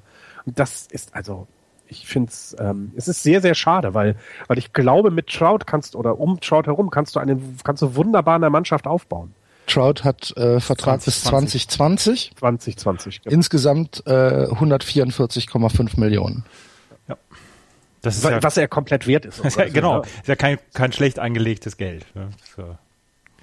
Aber, also, also deswegen werden Sie ja sehr wahrscheinlich... gespannt, was die nächsten Jahre dort passiert. Ich bin da sehr, sehr gespannt, weil Sie müssen ja etwas tun. Irgendwann kommen die Leute auch nicht mehr, um dies, das Team verlieren zu sehen und die nur um Trout zu sehen. Also das, das, das kann ich mir nicht vorstellen. Deswegen werden Sie ja wahrscheinlich bei den International Signings dann auch relativ aktiv werden, könnte ich mir vorstellen, weil das ist eine Möglichkeit, die Farm wieder aufzubauen. Äh, wenn Sie da ein bisschen Glück haben, beziehungsweise wenn Sie da ähm, ein gutes Händchen haben, dann könnte es tatsächlich dann auch wieder ein bisschen schneller gehen. Und übrigens, der, mm, also wir haben hier zwei verschiedene Quellen. Ähm, Tim Linskam hat hier einen 2,5 Millionen Vertrag bei Baseball Reference. Da würde ich dann eher glauben als das, was bei ESPN stand. Mhm. Ähm, also ich, ich meine auch sowas gehört zu haben, dass er in, in so und so einen Vertrag hat. Also keinen so hohen, aber es ist eben ähm, die Frage, wenn du so jemanden wie Linzekam holst, der eben auch nur ein Versprechen bedeutet. Ne? Es ist ja, es ist ja nicht so, dass die, dass sie, dass sie gesagt haben, der wird jetzt sofort einschlagen und uns um fünf Spiele besser machen, sondern das hätte er versprechen können und das hat er eben bisher noch nicht gehalten. Und ich glaube auch nicht, dass das wird. Andrew Heaney ist noch auf die, ähm, hat jetzt gerade seine Tommy John Surgery äh, hinter sich gebracht und wird wohl bis 2018 ausfallen. Ist auch kein oh. schöner, kein schöner Ausblick, ne? 2018. Mhm. Mhm. Naja, wenn er jetzt ein Jahr ungefähr, dann ist er nächstes Jahr so ein bisschen im Aufbau, aber dann ist die Saison schon fast wieder rum. Deswegen ja, ja. wird er wahrscheinlich 2018 zum Springtraining dann wieder dabei sein. Hm. Ja. Gute Besserung. Ja. Lass, okay. Lasst uns in die National League gehen. Das machen wir.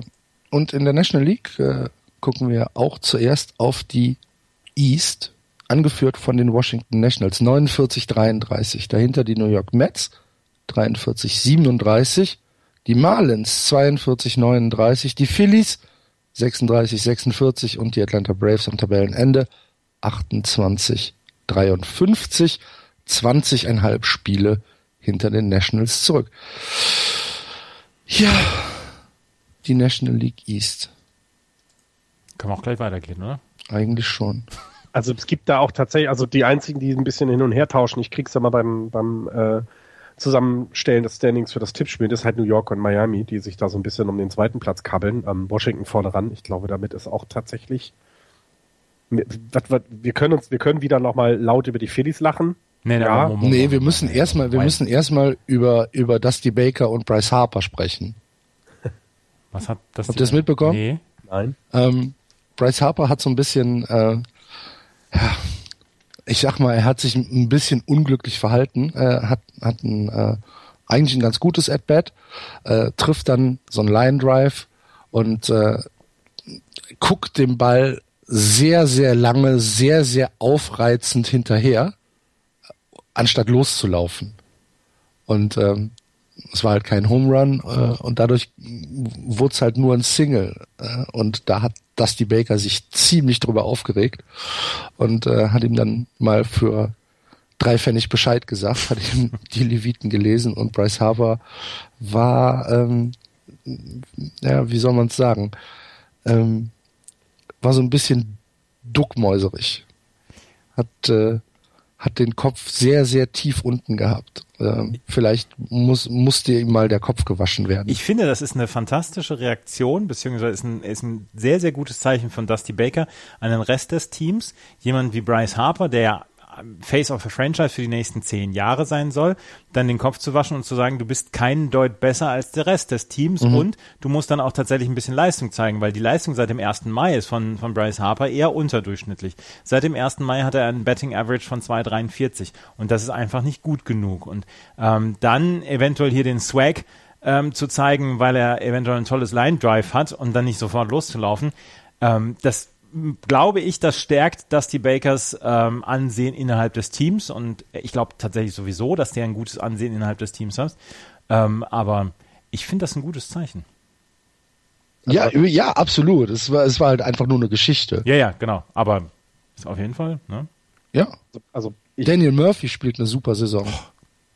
Für die, ich kenne, ich kenne Dusty Baker ja noch von den Giants und da hatte er ja den, den Barry Bonds um sich rum und trotzdem hat er es ja geschafft, auch in der Mannschaft akzeptiert zu sein als Manager, ne? Obwohl er eben diesen, diesen einen Typen um sich rumschwirren hat, der über allem steht, was bei Bryce Harper ja vergleichbar ist. Das ist also, der kann das auch.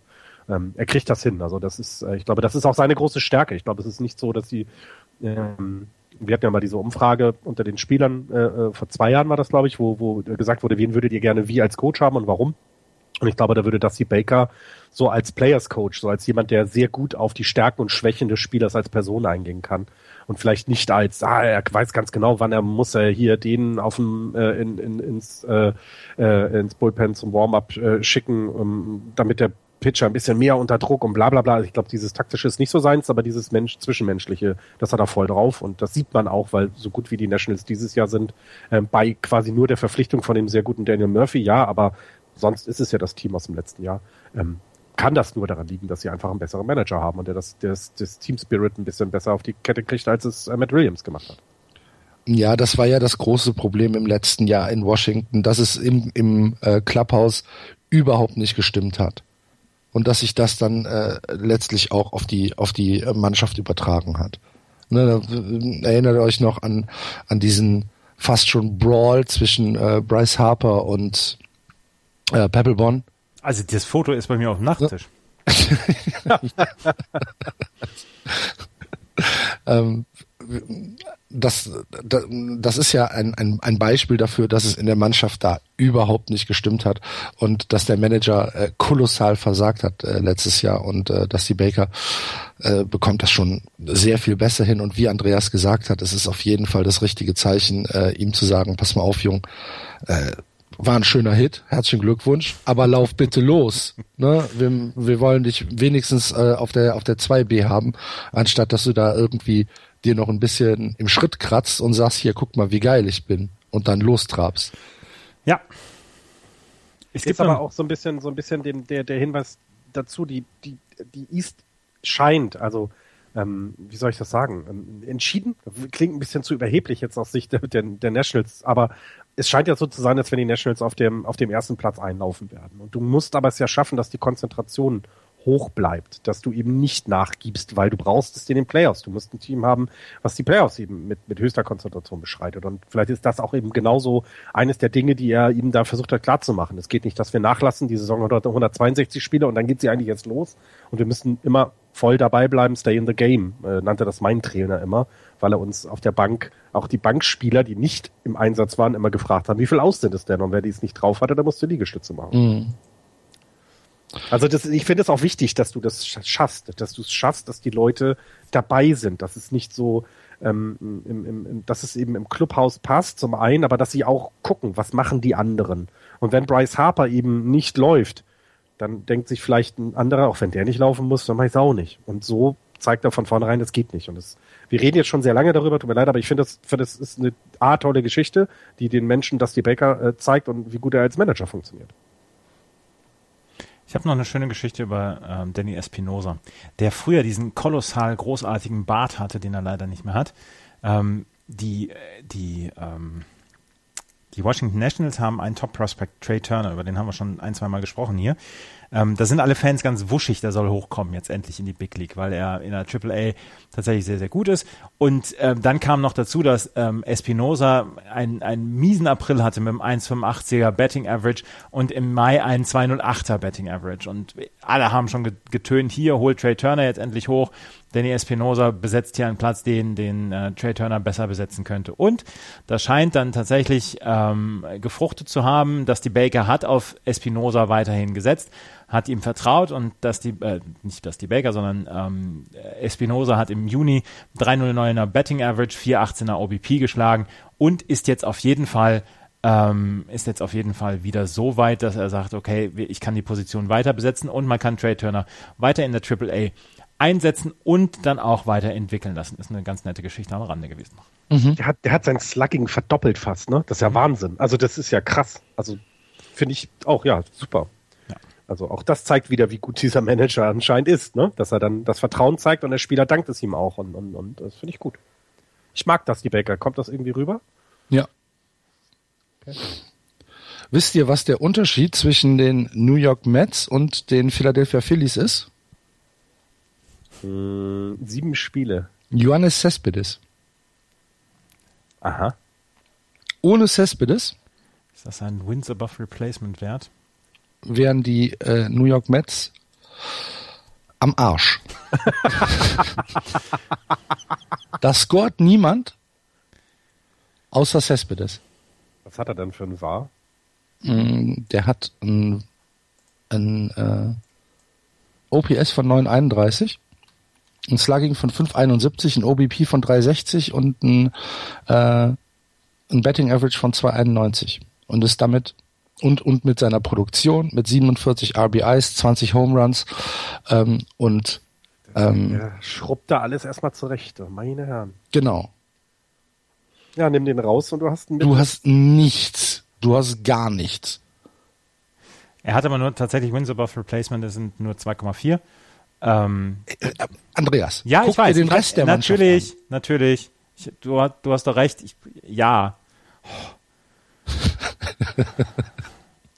Die Mets haben Probleme ganz anderer Art und Weise. Hier, ähm, Noah Syndergaard sagt, er hätte Ellbogenschmerzen.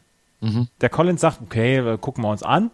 Ähm, müssen wir mal gucken, ob wir, ob wir das in irgendeiner Weise machen. Und ähm, sagt, okay, eigentlich wäre die, die, die Standardprozedur, dass man ihn jetzt erstmal auf der 15-Day-DL lässt und einmal mal ein bisschen ruhen lässt, den Ellbogen.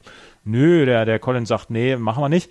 Ähm, und Syndergaard wird wieder auf den Mount geschickt. Drei Innings übersteht er und dann wird ähm, gesagt, er hätte, er hätte einen Knochenrückstand oder Bone Spur heißt es auf, auf Englisch, hätte er im Ellenbogen und ähm, dass er tatsächlich nicht weit weg ist von der Tommy John Surgery. Der Junge ist 23, ist ein unfassbarer Hard, Hard Pitcher, also er, er wirft fast 100 Meilen pro Stunde.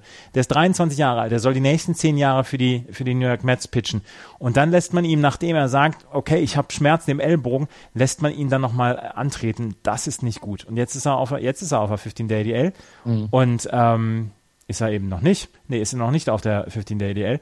Ähm, und ich glaube, man, man äh, tatsächlich tut ihm im Moment Unrecht und man sollte, man sollte da so ein bisschen aufpassen, dass man ihn nicht verheizt jetzt. Weil er ist eins der größten Versprechen, was die, ähm, was die New York Mets haben. Das ist, also ich, ähm, man guckt immer so da nach New York und, und überlegt, was, was wäre bei den Yankees los, wenn sie das Talent hätten, was die Mets haben. Ne? Also das äh, irgendwie würde die gesamte Franchise ganz anders damit umgehen. Die, die Mets kriegen das da alles nicht so richtig hin. Das ist schade, weil das ja auch eine sehr attraktive und nette Franchise ist, finde ich. Also ich mag mir die immer ganz gerne angucken. Ich war da jetzt auch schon im Stadion. Das ist eine ganz tolle Atmosphäre. Das ist, ähm, das, das macht auch wirklich Spaß. Aber irgendwie scheint da was zu fehlen. Und, und ich meine, Axel hat es jetzt ja ein bisschen überspitzt gesagt, aber es ist ja zu sehen, wenn du dann nur eine Person hast, die da so rausstrahlt, offensiv, kannst du dir das bei diesem tollen Pitching eigentlich überhaupt nicht erlauben. Also du musst was tun und es tut keiner was. Und das finde ich, ähm, finde ich sehr, sehr schade. Es ist, äh, man könnte so viel draus machen. Ja, wir reden ja schon seit ein paar Jahren immer über, über Wilpen, der, ähm, der Owner, ne, ist ein, äh, was ist das, ein, ein, ein Häuserbauer, ne? Ein, ja, ich glaube ja. Ähm, Aber das ist doch so eh so Wie nennt sich das? Äh, Real Estate Developer, genau. Das war's. Und ähm, der scheint ja, der scheint ja ein, ein bisschen geizig zu sein als Baseball-Owner. Das hat, ich glaube, es ist hat Jan schon immer gesagt. Ich glaube, es, ja, ich glaube, es ist aber nicht nur Geiz. Ich glaube, das hat auch was damit zu tun, dass irgendwie die, die, die, die Eigentumsverhältnisse irgendwie sehr ungeklärt waren. Ich glaube, das hatte Jan auch mal mit angedeutet, dass da quasi auch nicht unbedingt sehr viel Geld ausgegeben werden kann. Es könnte mehr sein, ja, aber eben nicht jetzt quasi Yankees-like oder, naja, oder der, also die, die, was wir, was wir ähm, ja schon damals mit dem Jan besprochen haben, war ja, dass diese Gruppe dem äh, Wilpen äh, vorsitzt, ähm, die waren ja in diesen in diesen äh, Madoff-Skandal verwickelt. Das war's, genau, richtig. Und ähm, richtig. und nach diesem nach diesem Madoff-Skandal hatte ja auch die äh, die MLB den Mets, glaube ich, Geld leihen müssen.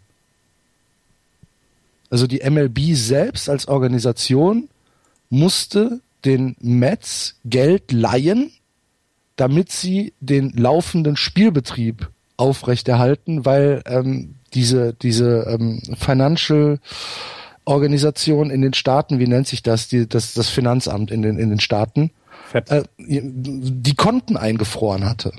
Ah, okay. Weil da erstmal geklärt werden musste, ähm, wie, wie viel, wie viel, ähm, wie viel äh, da dem Finanzamt noch geschuldet wurde. Und ja, da wurden die Konten eingefroren. Und deswegen musste die MLB da in Vorleistung gehen.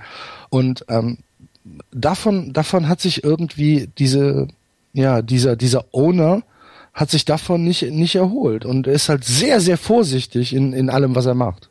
Ja, was dann aber auch wieder verständlich ist, ne? Logischerweise, wenn du da finanziell gebunden bist. Das ist halt, ist, ist, ja, genau, das war's. Ja, aber es ist halt, es ist halt sehr, sehr traurig, finde ich. Also es ist halt wirklich sehr, sehr traurig, wenn du, und ähm, es passt halt nicht zu diesem Standort New York. Ne? Ja, und wenn du eben vor allem pitcherseitig so viel anzubieten hast, ne? Das, das, ich meine, Syndergaard, Harvey, DeGrom, Metz, eventuell noch Zach Wheeler dann, wenn er nochmal dann überhaupt für die Mets spielen wird.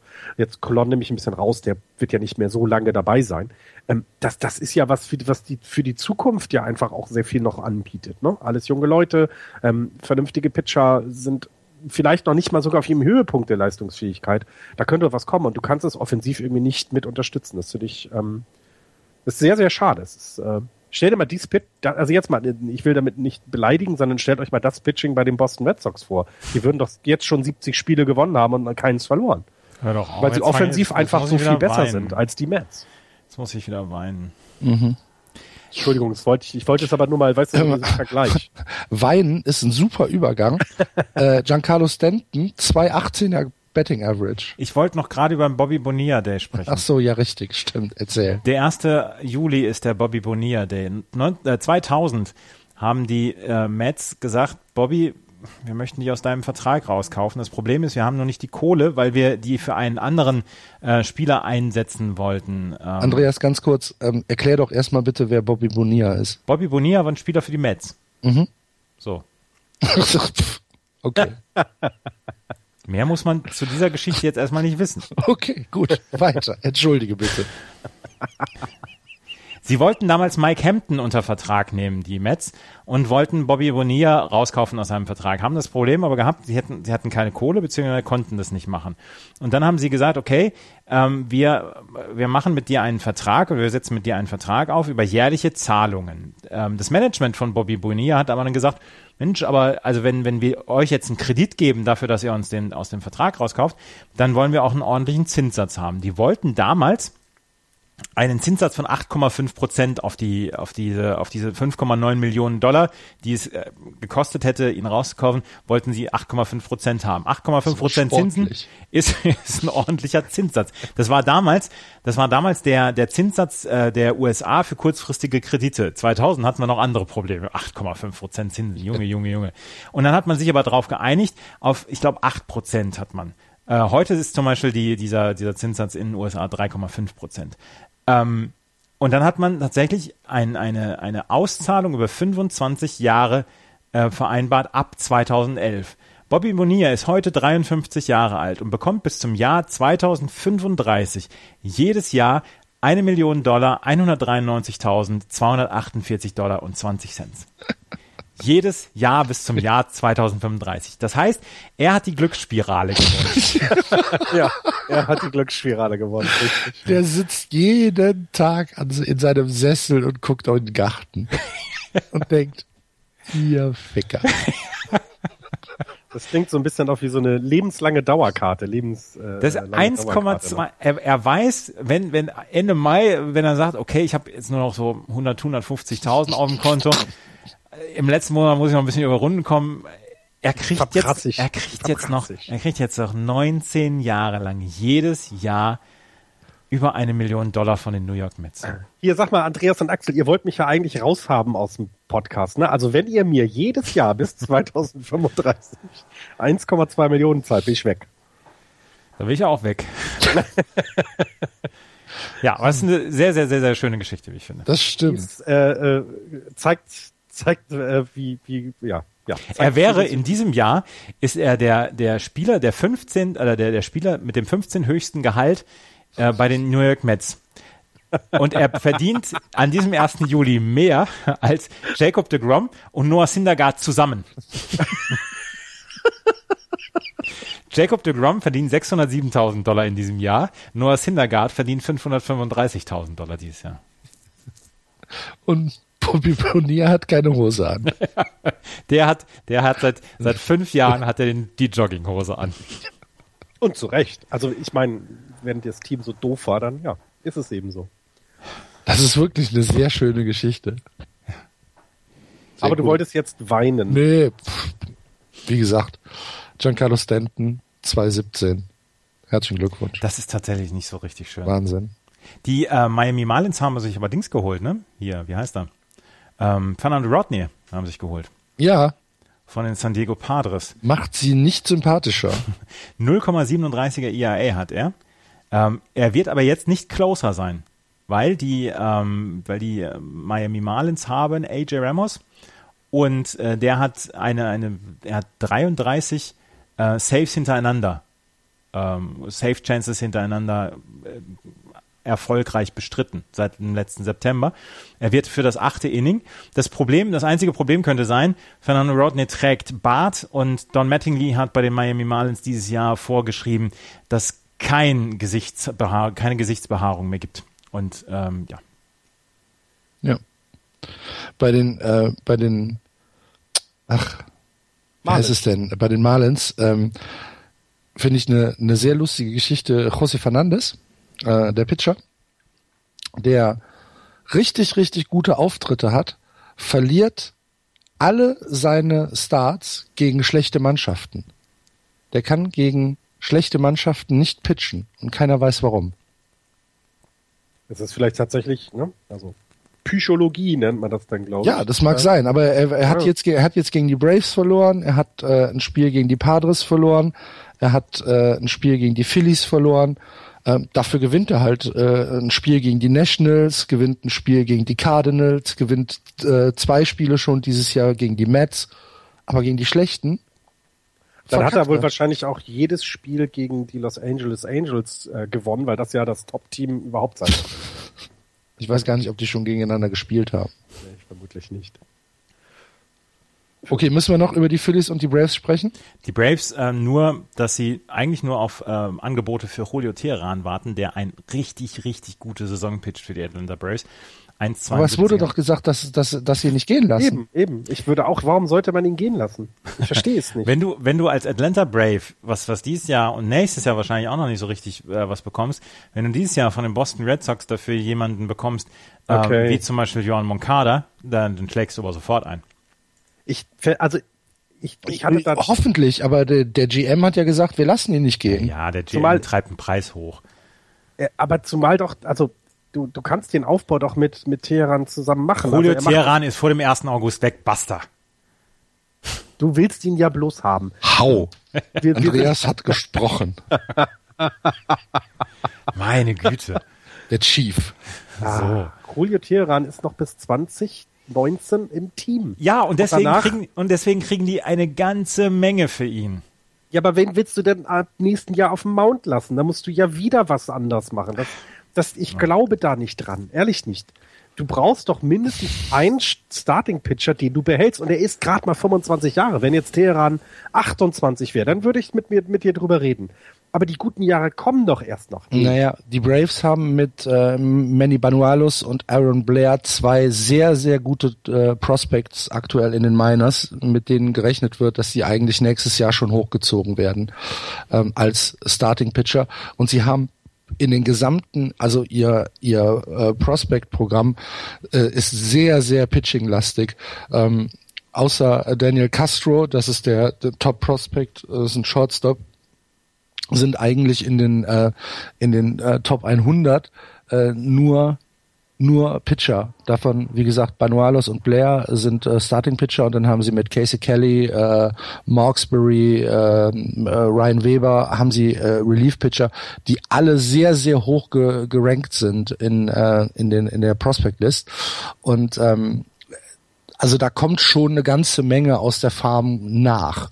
Und ähm, wie gesagt, wenn du jetzt Banuelos und Blair nimmst, die könnten nächstes Jahr schon hochgezogen werden. Ich glaube, für die für die ähm, Braves ist nächstes Jahr und wahrscheinlich auch übernächstes Jahr noch zu früh, sondern ich denke, dass äh, die Braves eher so auf einem äh, vier bis fünf Jahresplan sitzen. Dave Dombrowski hat die Nummer von, von vom Atlanta Braves General Manager in den Favoriten auf Platz 1. Okay. Hundertprozentig. Okay, Okay, gut. Dann, dann nehmen wir mal an, Julio Teheran kommt nach Boston. Ja. Kackt sofort ab. Ja, das kann doch sein. dann habt ihr schön ein paar Prospects abgegeben. Ja. Na gut, ist auch okay. Das kann man ja machen. Ach. Ich glaube nicht, dass er abkacken wird, weil dafür ist er zu stabil. Sorry. Also, ne, das ist ja schon ein sehr guter Pitcher. Wir haben die letzten zwei Jahre. Ja, aber der Druck ist ja ein ganz anderer in Boston als in Atlanta. Aber natürlich. Für Teheran. Teheran kann in, in, in Atlanta kann er im Prinzip spielen, was er will. Es interessiert kein. Aber du hast auch ein besseres Team Sau. hinter dir. Du hast eine bessere Defense hinter dir. Äh, genau, du hast also, ich wollte auch gerade sagen, du hast ja viel mehr da, die, die, du wirst ja viel besser unterstützt. Und ich glaube, ähm, also ist ein guter Fit auf jeden Fall. Ähm, Pitcher zu äh, traden ist immer ein großes Risiko. Ja, sie, ja, klar, absolut. Das kann ja nicht jeder so gut machen wie die Giants. Ach komm, lass uns weitermachen. Ja, wir gehen in die Central und gucken äh, dort mal auf die Tabelle. Nach drei Niederlagen in Folge die Chicago Cubs nur noch 51-29 vorne. Dahinter die Cardinals 42-38, die Pirates 40-41 schon negativ, die Brewers 35-45 und am Tabellenende die Cincinnati Reds 30 52. Die Chicago Cubs ähm, immer noch mit einer fantastischen Run Differential äh, plus 160, haben jetzt aber drei Spiele in Folge gegen die Mets verloren. 4-3, 10-2, 4-3. Ähm, es ist das zweite Mal dieses Jahr, dass sie äh, einem Sweep der Mets entgegensehen, Florian. Äh, müssen wir, müssen wir uns schon so ein bisschen Sorgen um die Cups machen oder ist es einfach nur so ein Mid-Season-Slump, äh, was, was jede Mannschaft hat? Weil sie haben in, den letzten äh, zwei Wochen haben sie äh, viele Serien verloren. Sie haben äh, eine Drei-Spiele-Serie gegen die Cardinals 3 zu 0 verloren, haben äh, gegen die Marlins eine Serie 3 zu 1 verloren, hatten dann äh, einen Sweep gegen die Reds und liegen jetzt 0 zu 3 gegen die Mets hinten. Das sind viele, viele Niederlagen für diese Wundermannschaft. Mannschaft. Ja, es ist so ein, so ein bisschen auf den Boden der Tatsachen runterholen und mhm. es ist ja auch, also ja, ich, ich glaube, man muss sich ein bisschen Sorgen machen, ähm, weil es eben auch zeigt, dass, dass da Verwundbarkeit da ist. Ne? Wir haben immer darüber gesprochen, die Cups haben keine Löcher. Ne? Die haben ein, ein, eine klug zusammengestellte Mannschaft von, vom ersten bis zum letzten Spot. Und das ähm, sieht man hier, dass es aber trotzdem höchste Konzentration braucht, um Spiele zu gewinnen. Und ich glaube, das ist so ein bisschen auch ein Fingerzeig auf die Playoffs, ähm, dass, dass also da geguckt werden muss, dass die Konzentration weiter hochgehalten wird und eben nicht ich meine, wir haben, wir haben gerade darüber gesprochen, die, die Mets kriegen es offensiv nicht hin und kriegen zehn Runs, ne? Also ähm, auf die auf die Kette äh, ja. gegen die Cups. Das ist das ist so ein bisschen so ein bisschen ein Fingerzeichen. Ich würde aber, ich bin weit weg davon, irgendwie den Panik-Button zu drücken. Dafür ist das Starting Pitching zu gut. Und wenn man es mit dem Mets vergleicht, die Offensive einfach auch. Du hast es angesprochen, ähm, 420 Runs scored, ein Run Differential von 160 heißt 260 Runs against. Das ist, das ist phänomenal und es ist immer noch lobenswert, immer noch die Geschichte immer noch gut zu erzählen. Ähm, und sie haben wunderbar getradet dieses Jahr. Sie haben einfach einen, einen von A bis Z super durchgeplanten Kader. Also ich würde mir keine großen Sorgen machen und Panikbutton schicken. Das Problem ist, glaube ich, auch, wir kommen ja noch irgendwann zum All-Star-Game. Es wäre eigentlich ganz gut, wenn die Jungs alle mal ein bisschen Pause machen können. Mhm. Und das kriegen sie wohl eben nicht hin, weil sie ja, ich weiß jetzt nicht, wie das aktuelle äh, Voting ist, aber sie werden ja wohl auch äh, dort gesehen werden wollen. Ne? Der eine oder andere ja. wird schon im All-Star-Kader sein. Wahrscheinlich. ähm, also es ist natürlich, wie du gesagt hast, es ist schon äh, Motzen auf hohem Niveau. Ähm, es gab jetzt einen Artikel, den habe ich äh, gelesen, über Jake Arrieta, um, wo halt äh, in Chicago so Concerns sind, oh, uh, er ist ein bisschen am struggeln und uh, wie geht das weiter mit Jake Arrieta? Sein Fastball ist zwar ähm, mit 92 bis 94 einigermaßen konstant, aber er hat so ein bisschen Probleme mit seinem Change-Up und außerdem ist ähm, die, ähm, äh, die Höhe nicht immer da, beziehungsweise die, äh, die Tiefe natürlich. Ähm, und dann guckst du dir Jake Arrieta an der Typ hat einen 106er Whip und einen 233er ERA und denkst so, äh, äh, Struggle? Wo, wo, entschuldige bitte, das, also 233er ERA, da würde ich, würde ich ja barfuß für nach Boston laufen. Gibt's ja gar nicht. Und da, da sind die, oh ja, hm, ha, müssen wir mal gucken. So richtig cool ist das nicht, was er macht. Hat jetzt, hat jetzt äh, zwei, zwei Nicht-Quality-Starts im Juni hingelegt. Du lieber Gott. Ja, das ist so ein bisschen wie die Diskussion, finde ich, also auf dem Niveau befinden wir uns gerade dort, so ein bisschen wie, warum hat Joachim Löw in der Nationalmannschaft umgestellt, obwohl sie gegen Italien gewonnen haben? Weißt du, so, das ist so, hä, völlig sinnbefreite Diskussion, die überhaupt nichts bringt, weil sie verunsichert ja sonst vielleicht noch eher, wenn, na gut, der Jake Arrieta wird es nicht mitbekommen, aber ähm, Ja doch, Jake Arrieta hat ja sogar gesagt, jo, ich bin selbst enttäuscht. okay. Ja gut, dann finde, kann, kann er noch, sein. oh Gott, dann kann er noch besser werden. Ja. also, ähm, das Starting Pitching hat mit äh, Jan Leckie äh, 3,27er ERA den schlechtesten. Also sorry. Da, äh, 3,45er Jason Hamill noch, sorry. Aber das ist doch, also wir brauchen noch nicht darüber reden, dass Jake Arrieta ein guter Ja. Pitcher. Aber gut, wer das selber meint, okay, ich äh, gebe mich geschlagen. Was mich wundert, ist, dass äh, John Lester weniger Stolen Bases gegen sich hat als Noah Syndergaard. Noah Syndergaard hat eine unglaubliche, Vielleicht ist es, vielleicht ist das nur Trollerei der Base Runner. Ich glaube auch, die machen es Vielleicht sagen die einfach, komm, John, ist gut. Werf nach vorne. Ich bleib also stehen. wir, wir, wir wissen, dass, dass äh, John Lester unglaubliche Probleme hat, an die First Base zu werfen. Das ist ja ein Thema, was wir jetzt seit, seit Jahren haben. Aber tatsächlich weniger Stolen Bases gegen sich als Noah Syndergaard, der aber, und das muss man auch dazu sagen, mit seiner Größe eine unglaublich lange Zeit braucht, bis er den Ball vom, vom Handschuh wirklich äh, geworfen hat. Und das bringt den Leuten einfach ähm, eine Menge Vorsprung. Aber und trotzdem frage ich mich, warum das gegen John Lester nicht häufiger probiert wird. Bin ich, bin ich sehr erstaunt. Vielleicht haben die Angst, dass sie einen Handschuh ins Gesicht bekommen, wenn sie laufen. der hat einfach keine Base Runner gegen sich. Das könnte es auch sein. Ja. Äh, wenn du dir seinen VIP anguckst, 0,97, da kommen nicht viele auf die, auf die Ja, Base. genau, da genau. hast du wohl recht, ja. Und das ja, sind wahrscheinlich immer die wahrscheinlich dicken da. Jungs, die, die Und alle, nicht, alle die, die, nee, und alle die, die auf Base kommen, die stehlen da doch rein. Ne? Ja, wahrscheinlich. Auch gut. Er hat halt einfach nur 22 Leute, die auf Base gekommen sind. Punkt. Aber also jetzt nochmal zurück zu dem, zu, auch zu Jake Arrieta. Also ich, ähm, der, der Slump ist im Moment ein bisschen da. Ich habe gerade mal geguckt, also von, von den ähm, Feldspielern wird sich niemand ausruhen können bei den Cups, weil alle, äh, alle äh, Positionen bis auf den Catcher in der National League von Cups-Spielern besetzt sind. Also Rizzo, Sobris, Bryant und Russell werden wohl dabei sein.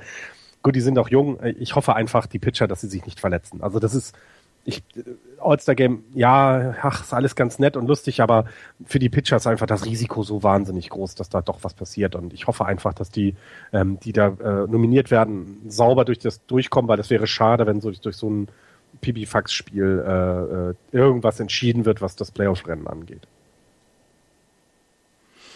Ja, Ja. Was ist das, ähm, äh, was ist die aktuelle Entwicklung äh, bei McCutcheon, Andreas? Wo wechselt er hin? Padres? ja. Padres würde ich lustig finden. Padres, Cincinnati. Ja.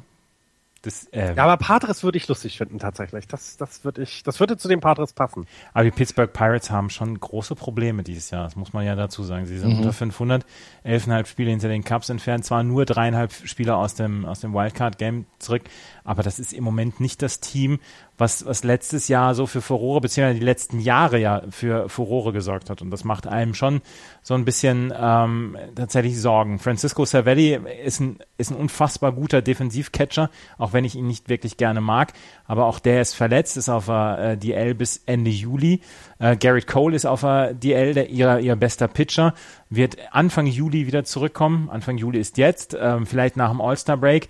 Also das, ähm, da, da sind schon so ein paar Leute dabei, die dann auch fehlen. Und insgesamt macht die Franchise keinen guten Eindruck im Moment. Und das ist sehr schade. Im Moment gewinnen sie halt die Serie gegen die Oakland A's.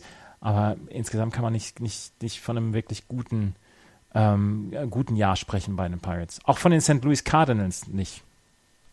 Beide so ein bisschen enttäuschend, ja, finde ich auch. Also die Cardinals noch auf etwas höherem Niveau, ja, ähm, mit, mit jetzt äh, 42 Siegen ja auch ähm, noch fett dabei, was die, äh, was die, die Wildcards angeht, während die, die Pirates da ja schon so ein bisschen abreißen lassen müssen. Es sind nur dreieinhalb Spiele, aber immerhin. Ähm, also ich finde beide, das ist, ähm, es täuscht ein bisschen darüber hinweg, weil eben die Cups so gut sind, guckt man da vielleicht nicht so hin. Letztes Jahr haben die Cardinals noch 100 Spiele gewonnen, das sieht dieses Jahr nicht danach aus. Ne? Und ähm, ich, ähm, ich habe sie stärker eingeschätzt, weil sie es immer irgendwie hinbekommen, aber vielleicht ist auch ganz gut, dass die nichts mit den Playoffs zu tun haben. Die sind immer so zäckig in den Playoffs, das mag ich nicht.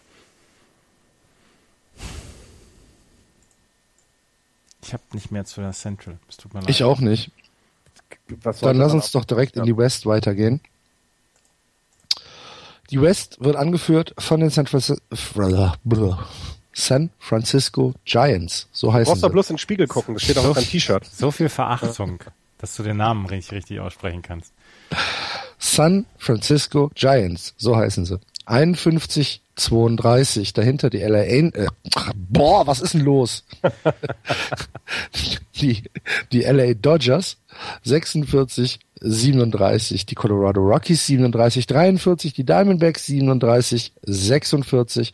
Und die San Diego Padres 35 46. Ich habe gestern ähm, ähm, beziehungsweise heute Morgen Don Oscillo äh, den Walk-off äh, der Padres äh, kommentieren hören dürfen von Melvin Upton. Sehr schön. Endlich wieder Oscillo. Hm. um. Mehr habe ich nicht zur West. Jetzt ist dein ähm, Auftritt. Sehr, ja, ich, ich, also tatsächlich ähm, sind die Giants ein bisschen am Schwächeln gerade. Ähm, machen wir da im Moment äh, viele. Schwächeln. Ja, machen 50 Siege, genauso ja, aber, viele wie die Cups. Wir haben gerade über Motzen auf hohem Niveau gesprochen, ne? Ja, Herzlich willkommen bei den Giants. In den letzten, in den letzten zehn. Also das ist so ein bisschen die positive Geschichte, die ich über die Giants gefunden habe. Es gibt nur eine.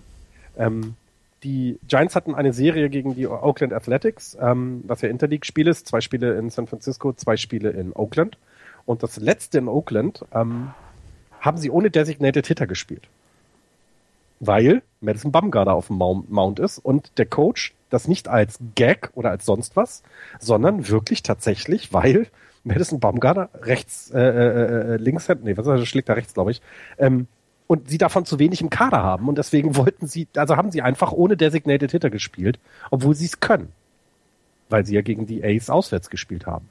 Ähm, das ist dann äh, darin geendet, dass äh, Madison Bumgarner war, glaube ich, eins von drei, nee, eins von vier und hat, hat einen Double, Double geschlagen. Ja.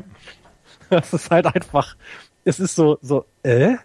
das ist doch jetzt nicht euer Ernst. Nee, sie machen, sie meinen das wirklich ernst. Und ich meine, es gab ja die Situation im letzten Jahr, da hat Madison Bumgarner einen Pinch Hit äh, äh, at bat gehabt. Also der ist halt einfach echt an der Platte eine Gefahr. Ähm, und, und man will diese, man will ihn da auch einfach dann bitte nutzen. Und das finde ich jedes Mal wieder immer überraschend. Ähm, ähm, er ist jetzt nicht zum Homeland Derby zugelassen worden, weil, so meinen die Beatwriter von San Francisco, die äh, MLB Player Association einfach keinen Bock auf Spaß hat, weil es ja schon sehr lustig gewesen wäre, ihn dabei zu haben. Ähm, aber da gibt's irgendwelche Regularien, die das verbieten. Ähm, die Giants hätten nicht Nein gesagt. Es gab zwischenzeitlich mal die, ähm, äh, die Überlegung, ihn nicht dahin zu schicken, äh, auch als Organisation, aber er wollte das, er würde es machen. Ich würde es ihm auch zutrauen, damit den äh, großen Jungs dann die Bälle aus dem Stadion zu schlagen. Ich hätte es unheimlich gerne gesehen. Es wäre ein Grund gewesen für mich, das All-Star-Wochenende irgendwie zu verfolgen. Jetzt, ja, hoffe ich eben, dass alle, die von den Giants dahin kommen, es könnte ja jemand dann äh, nachgemeldet werden, dass sie einfach sich nicht verletzen. Denn ähm, es ist auf sehr hohem Niveau, wie ich gerade jammer, das hattet ihr schon gesagt, mit 51 Spielen, äh, 51 Siegen und ich glaube sogar die erste Mannschaft, die 50 hatte in, den, in der National League ähm, vor den Cups. Also ist das schon eine, eine schnieke Saison, die sie da ähm, bisher bis, bis zum All-Star-Break jetzt ähm, auf die Beine gesetzt haben. Also das äh, sieht sich sehr gut an, finde ich, bei den Giants. Aber wichtig ist die Playoffs, finde ich. Also die Dodgers äh, zu weit weg, äh, um da nochmal wirklich Ärger zu machen, finde ich auch äh, ähm, immer noch ein gutes, gutes Team, aber es scheint sich herauszukristallisieren, dass sie nochmal eine Serie gegen die Giants gewinnen müssen, um da wirklich anzugreifen. Dafür stehen sie dann auf dem ersten Platz, was die Wildcard angeht. Ähm, wird also eine lustige, lustige, lustige Geschichte in Playoffs. Aber die ähm, Los Angeles Dodgers mussten Clayton Kershaw auf die DL setzen. Das ist auch die größte Geschichte gewesen, finde ich, in der National League. Ähm, ich habe, also ich war sehr überrascht, weil er ja doch er wirkte ja immer sehr gut austrainiert, ne? Also er wirkte ja gar nicht irgendwie anfällig, aber Bandscheibenvorfall. Äh, ja, es ist äh, es, also da sollten alle Alarmglocken angehen. Also tatsächlich, als ich die Nachricht gesehen habe, die die Dodgers setzen äh, Clayton Kershaw auf die DL, war ich war ich tatsächlich so ein ganz kleines bisschen geschockt, weil ich gedacht ja, habe, ich auch. Sowas passiert jemandem wie Clayton Kershaw nicht. Der ist, ja. der ist unverwundbar, der ist unzerstörbar und dann ist er auf der DL und ähm, tatsächlich, die, die Dodgers haben sich wahrscheinlich auch gedacht, äh, hör mal, kannst du nicht machen. Und jetzt ist er auf der DL, aber jetzt haben sie Gott sei Dank ähm, Hilfe bekommen. Heute macht äh, Brandon McCarthy, Brandon McCarthy wird heute sein Debüt geben für die, ah, okay. für die äh, LA Dodgers gegen die Colorado Rockies das könnte sich ja dann mal, da könnte ja dann wieder Unterstützung kommen, bei denen, also ich meine, man muss sich das mal angucken, ne? Also wir reden ja hier jetzt äh, von den Dodgers, die 46 Spiele gewonnen haben, aber bei denen irgendwie drei Pitcher auf der, auf der DL sind, die länger als 60 Tage, also Ryu ist ja, Wood ist, Anderson ist, also, mhm, ja. ähm, das kann's ja keinem erzählen, die haben einfach wahnsinniges Pech, ähm, sie haben jetzt eben als vierter Mann in der Rotation einen 19-Jährigen, das muss man sich mal vorstellen. Also das ist, Ähm, die haben einfach unheimlich Pech dieses Jahr. Jetzt kriegen sie es offensiv nicht ganz so hin wie die letzten Jahre. Ähm, da wäre aber ja noch Fantasie nach oben. Also würde ich sagen, wenn du dir das Team anguckst. Aber hier fehlt auch. Ithia fehlt. Also das ist auch jemand, der das, der einfach gut ist. Ne? Also der, der, der steht einfach nicht auf dem Platz. Und ähm, trotzdem kriegen sie es ja hin, 46 Spiele zu gewinnen bisher und sind damit ja in den in Playoffs. Und ähm, ich möchte nicht gegen Kershaw in den Playoffs äh, äh, stehen. Möchte ich wirklich nicht. In Playoffs oder überbewertet. Aber Dings hier, ähm, Vince Scully hat wieder eine schöne Geschichte erzählt. Sandy Koufax war gestern im, im Dodger Stadium und ähm, Vince Scully hat eine Geschichte erzählt, wie er damals, als er zum ersten Mal Sandy Koufax gesehen hat, gedacht hat, aus dem Jungen wird nie was und ähm, hat den seinen Kommentar beendet mit, ich bin wahrscheinlich der schlechteste Scout der Welt. schön. Sehr schön.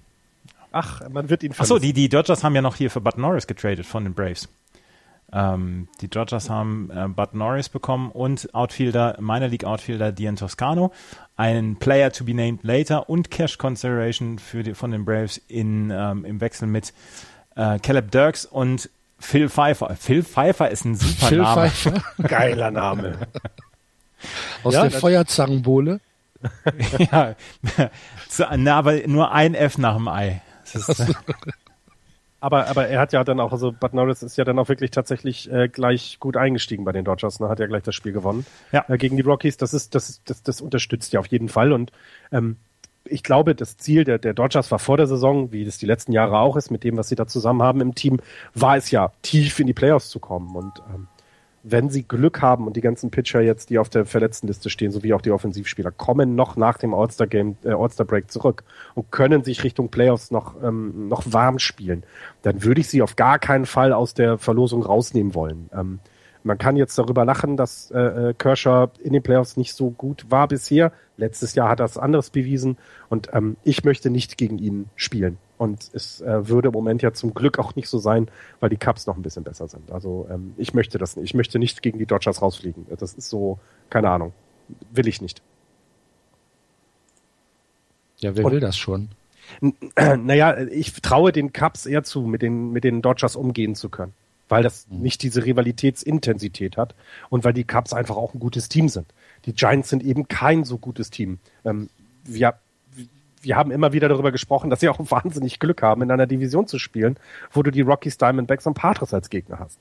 Ähm, das heißt, der Rekord, der, der, der, der, die schummelt, der, der ist ja nicht das, was die Wahrheit ist. Muss man ja auch mal so sagen. Und ich gebe das auch gerne und offen zu, dass es so ist, dass die Giants da wahnsinnig viel Glück haben. Ähm, und deswegen glaube ich einfach, die Cubs könnten mit den Dodgers viel kürzeren Prozess machen und, und ähm, als die Giants selber. Ich glaube, gegen die Dodgers selber haben die Giants auch noch nicht keine Serie gewonnen dieses Jahr, wenn ich das richtig in Erinnerung hatte. Und deswegen, ich möchte es nicht. Ich will es einfach nicht, weil es würde sowas, ich, keine Ahnung. Ich habe keinen Bock, gegen die Dodgers rauszufliegen und äh, deswegen, ja. Ich will's nicht. Okay. Habt ihr sonst noch was aus der äh, West, was erzählt werden muss? Ich habe nichts mehr außer West. Es gibt ist Zach Greinke auf der DL? Müssen wir nochmal gerade gucken. Diamondbacks. Ähm, also ich hör glaub, mir mit den Diamondbacks auf. Hör, hör mir auf. Äh, ich ich fand es ein bisschen schade, dass du den, den Bullpen der Milwaukee Brewers nicht noch erwähnt hast. Oder Reds war es, ne? Dass du ja, da nicht nochmal eingestiegen bist. Aber wir können ich kann, ja mal ich kann, ich kann mal schnell lassen. reingucken. Ich habe es mir tatsächlich nicht rausgeschrieben, aber ich guck mal gerade rein. Äh, so, ins Pitching. Ach, es geht. Es geht. ähm, mittlerweile nur noch eins, zwei, drei, vier, fünf, sechs, sieben, acht, neun, zehn äh, Pitcher über sieben. ähm, das hat sich ein bisschen verbessert. Das waren mal elf. Acht, acht über acht und eins, zwei, drei, vier, fünf, sechs über neun. Äh, oh, ja. Die beruhigen sich. Langsam. Sie beruhigen sich ein bisschen. Äh, ja. Geht Zach, doch. Zach Greinke ist aber DL, aber any day im Moment. Also es könnte sein, dass er noch auf die DL geht. Und die Diamondbacks haben äh, gegen die Giants gewonnen in letzten, letzter Nacht. Was nicht unerwähnt bleiben darf. Nein, weil sie vorher ja nun auch. Äh, Wie gesagt, hör mir bitte mit den Diamondbacks auf. Echt? Flaschen. Gut, dann sind wir mit der MLB für diese Woche durch. Nicht unerwähnt bleiben soll, dass es einen neuen National Champion im College gibt. Ähm, Coastal Carolina ist äh, 2016er College World Series Sieger, haben äh, das Finale 2 zu 1, also 2 zu 1 in Siegen äh, gegen äh, die University of Arizona gewonnen. Das letzte Spiel in unglaublich dramatischer äh, Art und Weise. Äh, zwei aus, äh, Runner auf äh, zwei und drei und der Top äh, Better der äh, Arizona äh, wie heißen sie? Habe ich ganz vergessen. Ist egal. Der University of Arizona ist ähm, am, am Schlag und äh, dann kommt ein Strikeout und äh, Coastal Carolina gewinnt den Titel in der NCAA. Übrigens, äh, wenn man sich die Spieler da mal anguckt, dann kommst du auch auf, also wenn, wenn du so denkst, okay, das sind College Kids, ja, haha, am Arsch. Die, die sehen alle aus, wie ich mit 30 nicht ausgesehen habe. Aber das macht der Embolo ja auch mit 12 oder wie alt ist er? Mhm. Ja. Ähm, gut, das war nur Chronistenpflicht. Gibt sonst noch was, was wir erzählen müssen? Florian, hast du eine Tippspiel, ein Tippspiel-Update? Ja, hätte ich da. Also ist an der Spitze bleibt es im Moment relativ gleich, weil auch die MLB sich nicht weit mehr verändert, was die Standings angeht. Das heißt, Babe ist weiter mit 27 Punkten erster. Auf dem zweiten Platz drei Leute mit 24 Punkten, der Daniel, Fabian und Paul Schall. Ähm, Just Baseball intern ist Andreas im Moment ähm, der schlechteste mit 13 Punkten. Dann kommt Florian mit 16 und der Axel ist Tippspielkönig äh, intern mit 17 Punkten. Ich finde 27 schon ziemlich stark. Das ist sehr gut, ja. ja. muss man sagen. Also ähm, wenn man unten jetzt mal guckt, also äh, der Herr Schmieder aus Los Angeles hat zum Beispiel nur sechs Punkte, ähm, ist damit fast letzter. Also es geht auch schlecht. Was für ein schöner Diss. es geht auch schlecht, aber ähm, ja, ich finde 27 Punkte, das ist, also Air Babe hat da ähm, sehr, sehr gutes Händchen gehabt vor den ähm, vor der Saison. Also das, das kann man mal machen. Ja. Ja. Hm. Okay. Die Andreas, hast du noch was? Die Purpix 1 zu 17 in der oh. Regionalliga Nordost. Oh, oh, oh, oh. Gegen? Äh, nee, nein, insgesamt. Sie haben so. erst einen Sieg und 17 Niederlagen. Entschuldigung. Das Niveau scheint für sie echt. Also ich habe das ein bisschen verfolgt, weil sie gegen die Ach Gott, den folge ich, weil wir gegen die mal gespielt haben. Also die Elmshorn Alligators? Äh, genau, die Ellis, genau. Haben genau. sie 5 zu 29 ähm, verloren in einem Spiel. Genau das, das Niveau scheint für sie in der Regionalliga viel zu hoch zu sein, aber das hat man häufig von mit Aufsteigern. Also das sieht man gerne, dass einfach der Schritt dann viel zu groß ist. Okay. Ich habe nichts mehr. Ihr müsst mir jetzt ich raushelfen. Hab auch, ich habe auch nichts mehr. ich habe auch nichts mehr. Okay. Dann, liebe Hörer, hoffen wir, dass ihr Spaß mit der äh, Ausgabe von Just Baseball hattet wenn dem so ist, freuen wir uns über eure Kommentare im Blog auf justbaseball.de oder auf Facebook oder auf Twitter. Wir freuen uns über Likes. Wir freuen uns ganz besonders über iTunes Rezension. Und ähm, ja, damit sind wir durch. Vielen Dank fürs Zuhören. Vielen Dank, Andreas. Vielen Dank, Florian. Macht's gut. Eine schöne Woche. Wir hören uns nächste Woche wieder. Playball. Tschüss. Tschüss. Tschüss.